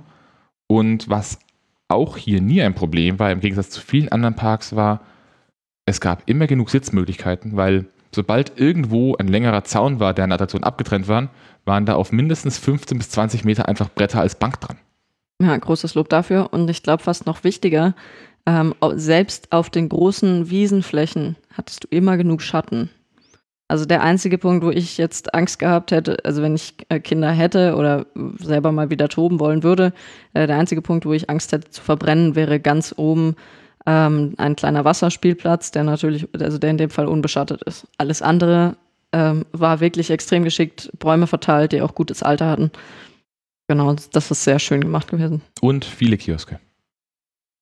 Also auch was, was mir aufgefallen ist, ähm, wie wir im Kurpfalzpark waren, die haben eins, zwei, drei Stellen, an denen es Kioske gibt. Und der Park hat äh, vier oder fünf große Kioske und dann diverse kleine, wo man auch Kleinigkeiten kaufen kann. Wobei man vielleicht da noch dazu sagen muss, ähm, von der Größenordnung her würde ich fast sagen, dass die Kioske im Bayernpark ähnlich verteilt waren wie die im Kurpfalzpark wenn man beim Kurpfalzpark die großen Blumenflächen, wo wirklich nur Blume ist, ähm, aus der Parkfläche rausrechnet. So. Ähm, ja, ich habe jetzt leider ein bisschen den Faden verloren, wo wir danach genau hin sind. Aber wir können jetzt einfach mal, glaube ich, den Park so ein bisschen noch einfach so ablaufen. Ähm, bleiben wir vielleicht mal beim Vergleichen. Ich Ach. weiß, wo wir als nächstes waren. Ihr okay. habt mich gemixt. Also, äh, ihr habt, ihr habt äh, nach. Ach, stimmt, jetzt haben wir sie gemixt, da war was. Ähm, wir waren beim Schmetterlingstanz. Tanz. Der Schmetterlingstanz ist ein kleines Hussfahrgeschäft und ist so ähnlich wie eine kleine Troika. Also wer, äh, wer zum Beispiel im Hansapark den Wellenflieger kennt, das ist so ein Gerät. Also man hat drei Arme, die fahren ein bisschen hoch, unten dran hängen an einem Kranz, an einem Kreis in Blickrichtung angebrachte Gondel, die seitlich ausschwingen können. Gibt ein schönes Fahrgefühl. Mir ist aber der große Troika trotzdem lieber. Und der Kleine macht echt, äh, also der ist sehr witzig. Äh, es ist schwierig ein- und auszusteigen in dem Fall, weil die Gondeln wohl recht leicht sind. Aber das sah es bei den Jungs recht lustig aus, ja, als sie ausgestiegen Problem, sind. Aber das Problem, Sigi saß außen, ich saß innen und wenn Sigi aussteigt und ich sitze innen, dann schwingt die Gondel nach außen und da steht Sigis Fuß. Mhm. Ja, und außerdem war mein Schuh zu groß für das, was anscheinend da drin erwartet wird als durchschnittlicher Schuh. Deswegen ist der Schuh auch erstmal hängen geblieben. Deswegen habe ich natürlich das Ganze noch ein bisschen mehr schwingen lassen und ja. Also meine Theorie ist ja, dass diese ganzen Größendimensionen Absicht sind, damit die Kinder sich cool fühlen, weil die Eltern zu blöd sind, in die Fahrgeschäfte aus- und einzusteigen. Aber gut, das ist nur eine Theorie. Ja, das stört mich aber nicht. Ich hock mich trotzdem rein. Richtig. Ja, ich hatte ja auch zwei Kinder dabei, also Direkt, direkt nebendran befindet sich aber noch ein, ein Fahrgeschäft, das wir vorher hatten. Nämlich der Stadel Gaudi 4D. Also ich würde gern zu dem äh, zum Schmetterlingstanz kurz sagen, der steht eigentlich ganz gut dafür, dass man bei den meisten Kinderfahrgeschäften vor allem mit einem Schwindelgefühl rausgehen kann. Äh, das sind meistens solche Sachen, wo man vor allem im Kreis geschleudert wird. Und sie sind meistens von der Größe auch ausgelegt eben für Kinder. Und eigentlich alle Kinder, die wir gesehen haben, sind damit ziemlich viel Grinsen rausgegangen. Also, äh, ja. So viel dazu. Also direkt daran, der Stadel Gaudi 4D, und mir fällt gerade auf, ähm, durch Corona haben wir den nicht in seiner vollen Pracht erlebt. Also das Stadel Gaudi 4D ist ein interaktiver Shooting Dark Ride mit einem Drehfahrsystem. Also man hat äh, ein Gebäude mit fünf Bänken, die kreisförmig angeordnet sind, Blickrichtung nach draußen. Dazwischen sind überall Wände. Ähm, ein Teil ist immer in der Station, da steigen vier Leute aus, vier Leute ein. Und dann fährt man quasi so immer durch die Szenen und eine Bank wird oder entladen. Vor sich hat man Karottenkanonen, an denen man hinten an einem Seil zieht und dann macht man halt auf einem Bauernhof Unfug. Ja. Das, Das, beschreibt es ganz gut. Ja, also man sitzt auf einer Bank und fährt mit der Bank im Kreis und äh, hat, glaube ich, vier, Mit vier Szenen. vier Szenen, ähm, in denen es Sachen zu schießen gibt. Ich fand es technisch recht gut gelöst. Ja, Also ich meine, das Shooten waren wie überall recht schwammig. Nein, ich habe, also Mhm. da, da kommen wir zum Punkt, das Ding heißt Stadel Gaudi 4D. Normalerweise kriegt man eine 3D-Brille und Ah. kann dann auch entsprechend besser zielen, weil man eine Tiefenvision hat. Stimmt, ja. Die hat uns jetzt natürlich gefehlt, deswegen war das irgendwie so ein blindes Huhn schießt vom Korn und Sigi hat haushoch gewonnen, weil er wohl in der ersten Runde direkt irgendwas getroffen hat, was 30.000 Punkte bringt, was am Ende ungefähr die Hälfte seiner Punkte waren. Na, Nee, Doch. ganz so war es nicht, aber ich habe halt einfach da, nachdem ich gemerkt habe, das funktioniert nicht wirklich, ähm, gezogen wegen gestörter und die Kanone halt, man sieht ja, wohin es ungefähr fliegt, irgendwie so, ja, eher Maschinengewehrartig da über den Hof bewegt oder die Küche, die dann später mal kommt und ja, die Taktik ist anscheinend aufgegangen. also ich muss sagen, wenn man ich das jetzt vergleichen müsste mit den meisten anderen Shooting Dark Rides, fand ich das System eigentlich am lustigsten, weil ähm, mal blöd gesagt, aber die sind eigentlich trotzdem alle für Kinder gemacht. Und in dem Fall dieses System, dass man wirklich äh, an einem Griff eine Kanone packt, die man dann mit einer Hand steuern muss und mit der anderen zieht Ja. man wirklich an einer handgroßen Kugel, die an einem Seil hängt und löst damit den Schuss aus. Kennt man aber auch Zwei woanders Finger her. und dann möglichst schnell ziehen. Kennt, man auch noch woanders her. Dasselbe äh, Schusssystem, auch wenn ein anderes Fahr Fahrsystem dahinter steckt, hat man im Phantasialand bei Maus und Schokolade. Da man war auch ich noch die- nicht drin. Da hat man auch so eine Sahnetülle vor, also man schießt dann mit Sahne auf Mäuse. Das ist ziemlich genau das gleiche. Genau, und ich glaube, also so vom Gefühl her war das irgendwie so das Kindertauglichste. Gut, Kinder kommen eigentlich mit allem gut klar, aber das hat sich irgendwie am lustigsten angefühlt und sehr gut in dieses Setting reingepasst. Und es war minimalistisch, aber echt schön gemacht eigentlich. Auch wenn wir jetzt nicht nochmal reingegangen sind. So, danach sind wir in den ruhigeren Teil des Parks. Genau. Eine kleine Rampe hoch über eine Brücke, die einen Waldweg überquert, der wohl schon vor der Parkerweiterung da war. Wobei ich gerade auch nicht weiß, welche Seite die Parkerweiterung ist, ob das die hintere oder die vordere ist. Ähm, da kommt man dann erstmal zu einem kleinen See, da fährt alle Stunde. Ja, Gesine. Ähm, weil wir gerade bei der Brücke sind, äh, da noch kurze Anmerkung. Also gerade diese Brücke ist ein schönes Beispiel dafür, dass der Park nur bedingt behindertengerecht ist. Ich zum, würde vermutlich mit meiner Oma mit Rollator zumindest nicht dorthin gehen. Äh, die Brücke an sich ist halt äh, ja eine, eine Holzbrücke mit Planken. Das wäre noch okay, aber alles in allem bedenkt, dass dieser Park durch seine Tal- oder Hanglage sehr viel Steigung hat. Das heißt, wenn ihr Leute dabei habt, die nicht so fit sind, die kann man zwar überall auf Bänken parken und es ist alles schön schattig, aber wenn die keine, was weiß ich, wie viel Steigung schaffen, dann ähm, seht mal davon ab. Ich kann mal schauen, wie hoch wir gelaufen sind. Angeblich sind es 112 Stockwerke rauf und runter gewesen. Wobei ja, ich die, wobei ich nicht weiß, inwiefern äh, bei, bei dem Puls, den man hat, äh, Voltrum mit reinzählt. das könnte natürlich ein bisschen die Messungen verfälschen. Vor allen Dingen, wenn man es mehrfach fährt. So, also dann über die See. Brücke See. Der See. Auf dem See fährt ein kleiner Schaufelraddampfer einmal pro Stunde. Dampfer. Er hat wieder Dampfer gesagt. Ah, Alles, was Dampf im Namen hat oder irgendwie so tut, Ja. als wäre es das, Ein- dampft gar Ein, nicht. ein Boot mit einem Zierschaufelrad am Hintern. Hm, Das ist vielleicht sogar zum Antrieb. Nee, ich glaube, also so wie der gefahren ist, war, der- hat er den normalen Motor unten drin. noch. Hm, Ah, ja. ja. Aber auf jeden Fall nichts Dampf. Dann wollten wir, äh, sind wir ein bisschen vor, haben dann gesehen, dass da eine weitere Attraktion ist, mit der wir nicht gerechnet haben. Nämlich die Blumenfahrt. Das ist so ein, ein kleiner Bootsride durch einen plötzlich aufploppenden, barock anmutenden Garten. Problem war, ich habe beschlossen, wir wollen jetzt rein, stand oben auf der Brücke, da haben sie vor mir quasi die Tür zugemacht, weil Mittagspause. Wobei mir da, weiß es nicht, also das ist vielleicht Jammern auf hohem Niveau, aber man steht davor, das ist schön gemacht, Blumen, Barock, keine Ahnung, und hängt da so ein Gefäß, in das man gerauchte Zigaretten hineinschmeißen kann und stinkt da alles voll. Ich fand es jetzt irgendwie nicht so schön, direkt am Eingang dorthin zu schrauben. Ja, aber das ist ein äh, Rauchverbot in Parks ist so ein Thema in Deutschland, das man nochmal in einer gesonderten Diskussion beleu- beleuchten muss. Man Das- muss zumindest sagen, sie hatten irgendwas, wo die Raucher dann ihre Zigaretten verstauen kann, auch wenn diese Position des Behältnisses vielleicht, äh, wie du sagst, nicht sehr geschickt gewählt war. Also irgendwie ist das halt ein Ding, was Kinder gut fahren können und dann so direkt am Eingang des hin nicht. Ja, es war nicht der so Haupteingang. zwischen- Doch, diese Brücke war da. Was? Ja. Okay. Also das ist, glaube ich, auch der einzigste. Ja, das andere ist der. Ausgang. Könnte man jedenfalls mal wieder lernen. So. Auch in dem Eck ist der ursprünglich ähm, namensgebende Wildpark. Du hast noch nicht zu Ende gesagt, warum wir es am Ende nicht Achso, gefahren genau. sind. Wir haben, haben dann die Runde durch diesen Wildpark gedreht, haben uns dann unten eine Bank gesucht, haben genüsslich gespeist, dazu auch später noch ein, ein paar Anekdoten. Ähm, dann haben wir gerade gesehen, dass sie wieder aufmachen, also als wir genau fertig waren, fuhr unten das erste Boot mit Menschen und dann war uns die Schlange zu lang.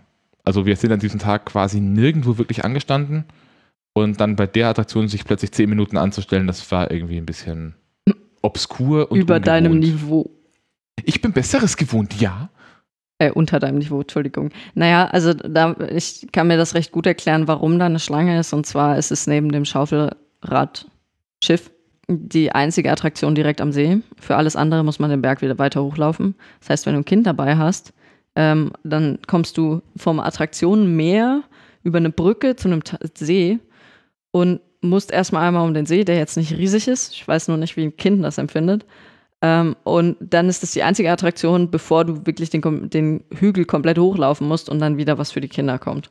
Äh, daher, und es waren auch alles Familien mit kleinen Kindern. Fazit zu der Attraktion. Ich weiß noch nicht, was ich davon halten soll, dass die an der Stelle steht. Sie ist unglaublich gut anzusehen. Ja. Aber wenn man da läuft, dann wirkt die, also man läuft und hat plötzlich gegenüber diesen Blumengarten und das Schloss. Und ich, ich bin mir noch nicht sicher, ob mir das da gefällt oder ob ich es deplatziert finde. Das Schloss ist ähnlich wie im Heidepark ähm, perspektivisch angelegt. Das heißt, es ist wesentlich kleiner, als es eigentlich ausschaut, aber so angelegt, dass es eben wirklich einen wunderschönen Blick bietet und auch wesentlich größer wirkt, als es ist. Das heißt, man hat wirklich so ein weißes Schlösschen, äh, jetzt nicht so Disney-Schloss, das auf der anderen Seite vom See, aber weißes bayerisches Schlösschen und die Fahrt, wie Olli gesagt hat, ist wirklich wahnsinnig hübsch anzusehen. Vermutlich nicht sehr spannend, aber was, womit man Kinder zumindest kurz beschäftigen kann. Back to the Wildpark. Juhu. Es gibt einen Wildpark mit äh, so beeindruckenden Tieren wie eine Form von Ziegen, deren Namen wir nicht herausfinden konnten, weil wir zu blöd waren, das Schild zu finden. Äh, normale Hausziegen, irgendwas, was sich im Gehege nicht gezeigt hat und ein Luchs im Gehege, vor dem ein großes, äh, ein, ein großes Das war ein Schild. Maulwurf. Genau, laut, laut, laut, laut dem großen Schild könnte man im ersten Moment meinen, dass der Luchs ein Maulwurf wäre. Ja, also es waren, ähm, also der Wildpark ist so angelegt, man hat eben einen Rundgang, äh, bei dem man effektiv um alle Gehege äh, oder an allen Ge- Gehegen einmal vorbeigeführt wird. Äh, die Gehege selber, zumindest wir haben keine gesehen, haben keine Infoschilder direkt zu den Tieren, zumindest keine offensichtlichen. Dafür sind halt so Waldinfotafeln überall verteilt. Und der für den Maulwurf war direkt so vor dem Gehege vom Luchs Also nicht, platziert. nur, nicht nur direkt vor dem Gehege, sondern das war, den, der, der Luchs lag in so einer kleinen Höhle drin und wenn man den Weg runtergekommen ist, hat man den Luchs gesehen und direkt im Blickfeld seitlich vor diesem Luchs stand das Maulwurfschild. Wir, war- wir hätten ein Foto machen müssen. Ja, eigentlich schon. Ich habe nur ein. Dumm. Aber ja, wir haben uns ein bisschen beömmelt über die Sache. Mm, Ich glaube, wenn man einigermaßen versierte Eltern hat, dann wird man schon herausfinden, dass, dass da drin jetzt Ziegen sind oder Gämsen oder ein Luchs und dass der Luchs nicht der Hirsch ist. Genau. Oder ein Maulwurf. Oder der Maulwurf. Ja, der, ich bin mir nicht so sicher, ob sie ein eigenes Mausgehege haben. Ähm, ich möchte Olli korrigieren. Wir haben tatsächlich alle Tiere gesehen, die in den Gehegen waren, Mhm. bis auf den herkömmlichen Rothirsch. Ähm, Tiere, die dort vertreten sind, sind einerseits die, ich glaube, es waren tatsächlich keine Steinböcke, weil da war eine Ziege drin. Ähm, oder eine Form von Schaf. Äh, dann gab es den Luchs. Dazu kurz gleich noch was. Gämsen, ja, normale, wirklich normale Ziegen mit den typischen süßen Ziegenbabys. Ähm, weiße Rothirsche, also eine weiße, nicht Zuchtform, sondern einfach eine ähm, Seltene, sel- weil weiß Form. ne, ja, eine weiße Farbform vom äh, Rothirsch, die in der Natur auch natürlicherweise ab und zu zufällig vorkommt, aber meistens nicht überlebt. Ja, und irgendwo waren dann noch mal normale Rothirsche. Und auch sehr süß für Kinder. Ähm, sie hatten auch ein paar Bergaffen, Berberaffen. äh, Berberaffen, ja, die auf, ja, auf dem Berg gewohnt haben. Ähm, ich möchte zu den Tiergehegen sagen, sie waren jetzt nicht übermäßig riesig. Sie waren alle im Wald, aber die Tiere scheinen sich extrem wohlgefühlt zu haben. Ähm, vielleicht auch deswegen, weil an dem Tag nicht so viel los war. Aber der Lux zum Beispiel, der hatte die Ruhe weg, hat mitten, also wirklich ein paar Meter vom Weg entfernt, in, seine, äh, in seinem Unterschlupf wirklich gut sichtbar gelegen und sich von uns überhaupt nicht jucken lassen. Luchse sind Katzen. Das Luchse Beste- sind sehr scheue Katzen, Olli. Ich kenne Luchse in Zoos. So, und ähm, die, genauso die ganzen. Äh, genauso, Eigen, äh, er hat ganz viele Menschen, die ihn füttern. Alles andere interessiert ihn nicht. Es ist eine Katze. Be, behold my beauty and now I putz myself. hat er wirklich gemacht. Ja, aber ähm, so, wenn ich mich richtig erinnere, das müsste man nochmal nachschauen, sind Luchse zum Beispiel eigentlich nachtaktiv. Äh, genau, also die Tiere, denen scheint es recht gut zu gehen. Sie haben keine Tafeln, auf denen beschriftet ist, wer sie eigentlich sind und was sie tun. Und äh, sind ein bisschen im Wald verstreut. Und es scheint so, als würde, also schließe ich jetzt mal aus der Anzahl der Gehege, die sie noch haben, ähm, es scheint so, als wäre der Bayernpark eben nur noch sehr wenig auf Tierpark ausgelegt. Es, es gibt wohl noch mal ein paar Tiere, die wir nicht gesehen haben. Ähm, hinter der nicht stattfindenden Greifvogelshow sind noch mal zwei Gehege eingezeichnet. Äh, und zwar offenbar Ah. Stumpenbeinponys und Stumpenbeinhirsche. Äh, genau, aber die hätten wir, glaube ich, gar nicht sehen können, weil der Weg z- ziemlich sicher zu Nee, war. der war nicht zu. Wobei die wirklich ein bisschen abseits von den restlichen Tieren sind. Sie sind insofern abseits, als das ist jetzt ein sehr trauriger Corona-Fakt. Ähm, der Bayernpark äh, ist wenig Tierpark, hat aber eine eigene Greifvogelshow. Da kann, können wir leider nichts dazu sagen, wie gut die ist, denn die hat aus Corona-Gründen nicht stattgefunden, was ich sehr schade fand. Ähm, da würde ich super gern mal noch hin. Und ich schätze auch, dass das so ein bisschen das Kleinod von dem Tierpark-Teil des Parkes ist. Von wegen Corona geschlossen zu nicht wegen Corona geschlossen, aber aufpreispflichtig. In diesem Teil des Parks befindet sich auch die zweite Rodelbahn. Ähm, der Twin Bob, der im Gegensatz zu anderen Bahnen eine normale ähm, Wiegand äh, Muldenbahn ist. Ähm, mit Rädern überall, während die andere Anlage relativ kurz ist und vorne irgendwie nur so auf Plastikdingern rutscht. Falls ihr also vor Ort seid und nicht zu viel los ist, dann äh, und ihr wollt nur eine von beiden Anlagen fahren, dann fahrt lieber die in den Tierparkteil. Die hat, macht nämlich, denke ich, einfach mehr Spaß. Wir sind sie alle einmal gefahren. Die einzige Rodelbahn, die ich kenne, deren Lift partiell ein Bach ist. Also man fährt diesen Lift hoch und irgendwann man, fährt man zur Kante und sieht, okay, da fließt Wasser. Da haben sie wohl irgendwie Blumen gegossen. Und dann fährt man weiter hoch und bemerkt irgendwann, dass das Wasser an einer Stelle wirklich durch eine Fuge wie so eine kleine Quelle durchdrückt. Und Also, dann den Berg runterfließt. Man muss dazu sagen, es soll vermutlich kein Bach sein, ist aber so. ja, da hat sich einfach eine Quelle gebildet. Ansonsten, ja, keine Riesenbahn, aber macht durchaus Spaß. Genau. Ich meine, hier die Liebhaber werden natürlich sagen, ja, das ist nichts gegen Pottenstein. Ähm, und man kann auch tatsächlich, nachdem an dem Tag auch wenig los war, mit Vollgas überall durchfahren und muss nirgendwo Angst haben. Wir konnten mit Vollgas durchfahren, weil wir es mal wieder genau geschafft haben, zu einem Zeitpunkt reinzugehen, als kein einziger Rodel auf der Strecke war. Das heißt, wir waren so eine Dreiergruppe. Und danach war immer wieder jemand auf der Bahn und teilweise auch wirklich ausgebremst. Also wir hatten wirklich komplett freie Bahn, da war kein einziger Schlitten mehr auf der Strecke. Also mir ging es jetzt eher ums Layout. Also wir haben tatsächlich quasi die Vollgas-Variante ausprobiert und ich habe wirklich einfach nur pro forma vor den S-Kurven äh, gebremst, weil man natürlich auch nicht sieht, was danach kommt. Und ich mir nicht sicher war, wo Sigi ist. Ähm, und also es ist jetzt nicht so, dass man an irgendeiner Stelle tatsächlich brutal schnell wird. Aufschläge nach Bob verbremsen sind eine Impulssache.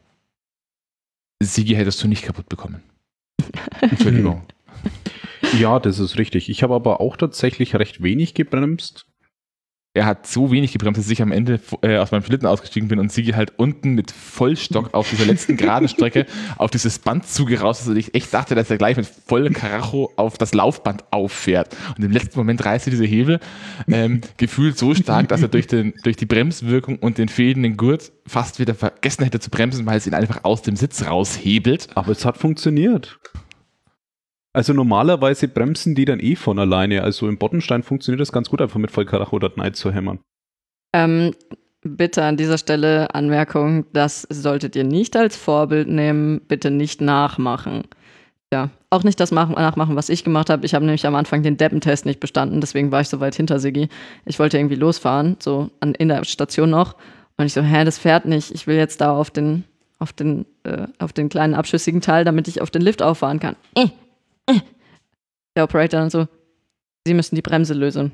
Die Bremse nach vorne drücken.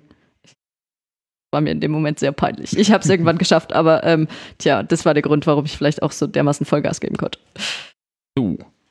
Ähm, vorbei an einem relativ schnuckligen kleinen Wasserpark, an dem auch gut Kinder unterwegs waren, aber ich glaube, es wäre komisch gekommen, wenn wir uns ausgezogen und mitgemacht hätten. Ja, ich hatte keine Badehose dabei, das ist der wahre Grund. Ja, wir Ähm. waren eh schon aus, außerdem, naja, die Wasserbahn macht, glaube ich, trotzdem für Erwachsene mehr Spaß zum Nasswerden. Da oben befindet sich auch nochmal, ich habe mich vorhin erzählt, es sind scheinbar sogar nochmal zwei, nicht nur eine Zugfahrt ähnliche Dinge. Und was wir dann gemacht haben, wir sind Trecker gefahren. Mhm. Ist auch eine Form von äh, Bahn, nur dass die Züge in dem Fall keine, Es sind Äh. Trecker. genau, es sind einfach Trecker. Äh, sehr witzig angelegt. Ähm, scheint auch recht neu zu sein. Die haben recht hübsche Animatronics an der Stelle und ist insgesamt recht schnucklig gemacht, würde ich sagen. Und es sind Trecker. Ja. Und sie haben Lasers. Pew, pew. Genau. Ist und wenn man zwei Kinder hat, muss man sich nicht entscheiden, wer ans Lenkrad darf. Dafür hatte man eine praktische Lösung, die man bei echten Fahrzeugen nicht wählen sollte. Ist es dann basisdemokratisch? Also, Wahrscheinlich dann ja, der eine weicht nach rechts aus, der andere nach links, Fahrzeug fährt gerade. Also es gab zwei Lenkräder. Zusammen ja, genau, es gab zwei kleine Lenkräder vorne, was eigentlich ganz interessant war und hinten dann den etwas größeren Platz für die erwachsenen Eltern. Wir haben dann quasi, sie hat immer von Kindern gesprochen, unsere Mutti vorne geparkt, weil sie doch die kleinste war. Ja, ich Lenkrad? war aber nicht klein genug. Also ich musste mich schon, also vorne musste ich meine Beine schon arg falten, damit ich da noch reingepasst habe. Ähm, die Trecker, da passen an sich bis zu vier Personen rein, aber vorne ist wirklich bloß für kleine Kinder. Also es ist schon zwei Eltern hinten, zwei Kinder vorne, glaube ich, das Konzept. Genau, das betont auch mal wieder, dass das wirklich eine kleine Kinderattraktion ist. Und ähm, also in dem Bereich, da ist bei weitem eben nicht so viel wie auf der anderen Hügelseite, äh, auf der anderen Talseite. Ähm, wir hatten den Wasserpark, dann diese Bahn, noch zwei andere kleinere Bahnen. An der Stelle ist dann eben die Greifvogelshow auf einer äh, Wiese, wirklich am Zipfel, Zipfel vom Park. sie hat Zipfel gesagt. Das schneidest du bitte raus. Äh, nein. Ähm, und äh, danach, also ansonsten gibt es auch nur noch einen kleinen Spielz Spielplatz im Wald versteckt, wo man den Berg runtergeht.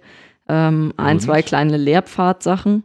Und das war's dann auch schon, du, oder? du, du tust es so ab, Lehrpfadsachen. Das fand ich ziemlich cool. Also, was ich so Ja. gesehen habe, gibt es so ähm, einen Bogen und verschiedene Stationen im Wald, wo Fragen gestellt werden. Und dann heißt es immer, äh, an jeder Station sind dann irgendwie vier Fragen und für jede, die man richtig, die man richtig hat, darf man auf diesem Zettel äh, so ein großes Loch reinstanzen. Da sind dann an, je, an jeder von diesen Tafeln ist dann seitlich so ein großer Lochstanz. Die Kinder sind wirklich rumgerannt mit ihren Zetteln, wo da so zwei Zentimeter größer Löcher waren, haben sich voll gefreut.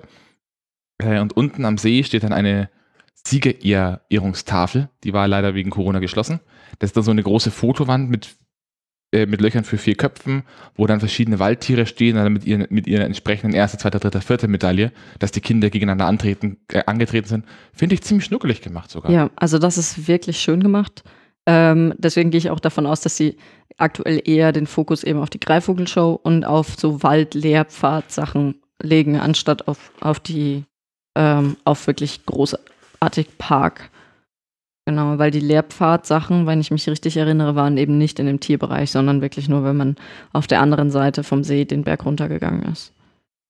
Ja, ähm, da ist ein Teil dabei, da dürft ihr bitte eure äh, Rückenleidenden nicht dran lassen. Mm, Für den Fall, dass sie das mitmachen wollen, dann verheben die sich bloß. Und zwar gibt es da einen Punkt, wo man äh, Hebelgesetz und das Gewicht von Baumstämmen ausprobieren kann. Wir haben es ausprobiert und wir sind, glaube ich, bis Baumstamm 3 gekommen und danach war keine Möglichkeit mehr, das irgendwie zu bewegen. Den vorletzten habe ich noch geschafft. Das war, glaube ich, der dritte. Das war der vierte. Ah, okay, dann sind wir bis Baumstamm 4 von 5 gekommen. Ich bin bis Baumstamm 4 von 5 gekommen. Äh, bla bla bla. Ich habe nicht mehr richtig drum rumgreifen können, ehrlich gesagt. Ich habe mir das Spektakel aus der Ferne Und, angeschaut. da, und, und dazu gesagt, also wenn wir im Wald sind, dann haben wir für sowas einen Rücker, dann fassen wir die Bäume nicht selber an. Naja, anfassen prinzipiell schon, aber halt, nein, mein Hebbaumstämme nicht. Aber Olli, wo er recht hat, hat er recht. Du warst nicht mit uns im Sauloch campen. Ja. Äh, als das Bauholz und das Feuerholz leer war und wir dann durch eine Matschgrube plötzlich angefangen haben, zu acht irgendwelche gefällt, gefällten Bäume hochzutragen. Und ja, an dieser Stelle ist ja gesagt, das war Wald, der hat zum, zum Platz gehört und wir durften das.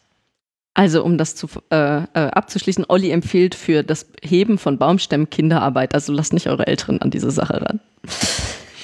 Habe ich so nicht gesagt. Wirklich nicht? So, Doch, doch, ich glaube schon. Jetzt sind wir wirklich am Punkt, an dem es alles ein bisschen verschwimmt. Was hatten wir noch? Also ich weiß, dass wir noch mindestens vier Attraktionen nicht besprochen haben. Fünf Attraktionen nicht besprochen haben. Waren wir als nächstes schon bei Taolon? Mm, nee, ich glaube, da haben wir zwischendurch noch ein bisschen was gemacht. Insbesondere ähm, haben wir vergessen, übers Essen zu reden, was allerdings nicht so spektakulär ist, weil wir einfach viel zu viel selber mitgenommen haben. Sodass wir ähm, den Kiosk am oberen Ende vom waldigen Teil nicht äh, genutzt haben, außer für einen Kaffee und ein Eis. Aber da gab es Burger. Genau, Also Burger, Currywurst, so typisches Imbissessen. Pizza. Pizza. Und vorne beim Eingang gibt es noch einen zweiten, äh, einen zweiten großen, wirklich großen Imbiss, der fast immer offen hat. Ähm, das sieht so aus, als würden die sich von einem lokalen Metzger so, so ein Tagesessen immer liefern lassen. Genau, recht fleischlastig, glaube ich, war es am Eingang. Ähm, aber man findet auch als Vegetarier was und für Familien ist das Angebot, denke ich, ganz gut. Ich will mit mit Attraktionen weitermachen. Also Ich will mit Eis weitermachen. bla bla bla. Eis kommt erst später. Eins kommt das später. Immer diese Du, Basisdemokratie. du willst nur, nur angeben mit dem Artikel, den ich dir in die Nase gedrückt habe. Ich weiß leider, nee, das stand da gar nicht drin. Das ist das, was du auf der Airport Expo Das gesehen hast. Das Nuki Nuss Eis stand schon drin, das neue. Ach so, ja, Mai, das war halt ein Nuki Nuss, nur ein kleiner und genauso teuer. Aber es ist voll fancy, weil es ist neu und bestimmt voll kinderfreundlich. Und extreme. Naja, also das, was lange neben Extreme Nestle gerade so. Schöller. Schöller, was Schöller gerade so treibt. Das Eis wird immer größer und bleibt Das Eis wird immer kleiner. immer kleiner und bleibt preislich gleich. Aber der Geschmack und die Qualität wird größer. Nein, es war nicht so gut wie die alten. Früher war alles besser. Ja, aber das Re- sagen sie bestimmt. Reaktionäres Gesöcks. So, ähm, ich beschließe, wir reden jetzt das nächste über Taolon, weil ich den Überblick verloren habe. Das ist okay. Das war vielleicht doch der nächste. So, Taolon befindet sich am Berg oberhalb von der großen Rafting-Anlage, die leider kaputt war. Äh, neben Freischütz, allerdings nicht neben dem Eingang von Freischütz. Also Freischütz ist am Hang gebaut, neben Freischütz führt ein oder parallel zu Freischütz führt ein Hang runter und auf der anderen, äh, ein Weg runter und auf der anderen Seite dieses Weges befindet sich Taolon. Taolon ist ein kleiner Zierer, Familien, Freifallturm, ähnliches Dings. Und meines Wissens oder meiner, ähm, äh, meiner Erfahrung nach der schönst, am schönsten gethemte Kinderfreifallturm, den ich bisher betreten habe. Be be befindet sich äh, in einem Turm. Man steht ein bisschen, also wir haben die Story nicht so hundertprozentig mitbekommen, weil wir zu kurz angestanden waren. Aber man geht durch so einen Minenstollen, der ein bisschen auf zwergenmäßige Sachen gemacht sind. Da steht dann auch so ein Mit hübschen statt gruseligen Zwergen. mit hübschen statt gruseligen Zwergen. Da steht dann auch so ein kleiner Thron rum. Und letzten Endes steigt man dann in diesen Turm ein, der, äh, in diesen Freifallturm ein, der in einem Turm eingehaust ist. Und im Gegensatz zu den Türmen zum Beispiel im Europapark, die doch sehr komplett hoch, komplett runter, komplett hoch, komplett runterlastig sind, wird der immer in Stufen. Und auf den entsprechenden Höhen befinden sich an der Turmwand außen kleine Animatronic-Szenen, die Zwerge bei ihrem täglichen Leben oder bei der Arbeit zeigen. Genau, das heißt, effektiv ist das quasi so eine Art äh. Aufzug. Ja, Hüpf Dark Ride kann man es auch nennen. Insbesondere fährt man, also es äh, ist wieder ein Gyro Drop Tower, wenn man das, wenn das der richtige Begriff in, dem, in der Größenordnung ist. Ähm, das heißt, man geht auf eine Höhe und fährt wirklich einmal komplett rum dann wird wieder gehüpft. Fandest du das so, Siggi? Ich fand es zu hüpfig. Also für mich war es jetzt trotz allem nichts. Also es war jetzt nicht irgendwie so, dass man sagt, man fährt sowas nie wieder. Aber irgendwie hat sich der Sinn des Hupfens mir nicht so erschlossen. Vor allen Dingen hatte ich, glaube ich, vorher erst genascht oder irgendwas. Also irgendwie fand ich jetzt das Fahrgefühl dadurch nicht besonders angenehm. Also, Und ich Genau. habe halt meine Brille trotz allem abgesetzt, weil ich jetzt nicht wusste, was genau kommt. Und ach, dann hast du die Zwerge gar nicht gesehen. nein, natürlich nicht. Ach so ein Scheiß. Okay, na gut. Also beim nächsten Mal mit Brille. Da solltet ihr eine Brille wirklich aufhaben, weil ähm, was man sehen kann, ist echt schnucklig gemacht. Und ich weiß jetzt nicht, äh, ob das äh, ganz persönlich ist, aber vielleicht solltet ihr euren Magen vorher befragen, ob der gerade hüpfen sehr gerne mag oder nicht. Besonders hoch ist das Ding nicht, besonders tief fällt man auch nicht. Ähm, ja, ist vor allem was zum Gucken und für die Kinder zum, Lach zum Lachen. Ich betreibe mal ähm, fieses Name-Dropping, wir sind dann raus und zum anderen Fahrgeschäft vom gleichen Operator. Und das ist der sogenannte Steinwirbel. Die Hörer, die die Europapark-Folge gehört haben, werden das Fahrgeschäft an sich erkennen und wissen, dass ich die Dinger dafür, was sie sind, unglaublich abfeier. Wir reden von einem Zierer Kontiki, also von einer auf Schienen fahrenden Schiffsschaukel, die sich dabei noch dreht. Und während ich, Sigi und mir noch ein Bier hole, dürft ihr erklären, wie das war. Also ich hätte es eher als halben Butterfly beschrieben, der dazu noch rotiert. Zumindest die Gondel für die Fahrgäste. Insgesamt glaube ich, gibt es da, mh, hm, ich tue mich jetzt ein bisschen hart, das gerade zu beschreiben. Also ich würde es wirklich so als Butterfly beschreiben, bloß dass die Gondel etwas länger ist und halt rotiert. Und es gibt halt Plätze, die eher weiter außen sind und die Rotation mitbekommen. Es gibt Plätze, die sind so eher weiter innen. Und ich glaube, wenn man zu nah beim Drehpunkt ist, dann kann man sich das Fahrgeschäft auch sparen und in den Kinderbutterfly gehen. Es kommt drauf an. Also es ist immer noch ein großer Butterfly. Das heißt, wenn ihr Kinder dabei habt und die beeindrucken wollt, weil sie sich noch im zwischendurch ein bisschen drehen, vielleicht ohne großartig Fliehkraft, aber drehen, dann äh, geht das damit doch ganz gut. Das heißt, für Kinder ist vielleicht, also insbesondere Kinder, die jetzt ähm, vielleicht nicht ganz kotzfest sind oder unter Umständen nicht ganz kotzfest sind, ist die Mitte doch die bessere Wahl. Wir haben natürlich außen genommen. Wir hatten allerdings eh nicht so viel Auswahl, weil bloß drei Reihen frei waren oder drei Reihen zugelassen waren, aufgrund von Corona in dem Fall. Ähm, ja, war echt witzig. Mhm. Vergleich zum Europapark ganz kurz. Er ist kleiner als im Europapark. Nochmal also, um, ich, ich glaube, zwei Reihen, eine Reihe. Nee, äh, ich glaube, die Reihenanzahl ist gleich gewesen. Aber ich glaube, er war insgesamt einfach ein klein wenig kleiner. Soweit ich weiß, ist der in Europapark ein Contiki XL. Also übrigens, hallo, ich bin wieder da. Sieg und ich haben wieder Bier. Es kann also weitergehen. Ähm, das ist ein Contiki XL und da ist jetzt, glaube ich, ein normaler Contiki. Also irgendwo wird der im Europapark vermutlich größer sein. Ich habe bloß gerade die Maße nicht zur Hand und nachdem der Euro im Europapark in einer Halle steht, ist es schwer abzuschätzen, was jetzt eigentlich größer ist. Nee, ich hätte es jetzt an den Fliehkräften festgemacht. Ähm, macht trotzdem Spaß. Und äh, das Anstehen macht auch Spaß. Also die Anstehqueue ist echt schön gemacht. ähm, und das Ding sieht gut aus also das sieht echt gut aus, dass es auf Stonehenge gemacht. Ich hätte nicht gedacht, dass das ein gutes Theming für sowas sein kann. Ich, habe hab da mal eine Frage. Was genau sorgt dafür, dass große Hinkelsteine solche Bewegungen machen? Was weiß ich, was die auf Stonehenge betrieben also, haben, Olli. Was, was, genau hat Obelix, Obelix, was genau hat Obelix da getrunken, dass das passiert? Du solltest, dich, du solltest dich lieber fragen, was die Bayern damals gemacht haben. Naja, hm. also so viel zum Theming. Es ist echt hübsch anzuschauen. Ich bin mir nicht ganz sicher, inwiefern das da einge äh, sinnvoll eingebettet ist. Wir haben jetzt keine Story oder so mitbekommen, aber ich, für, für Kids ist das echt was Gutes. Mhm, an dem Punkt, wir sind recht lange gestanden, dafür, dass die Schlange eigentlich ganz kurz war.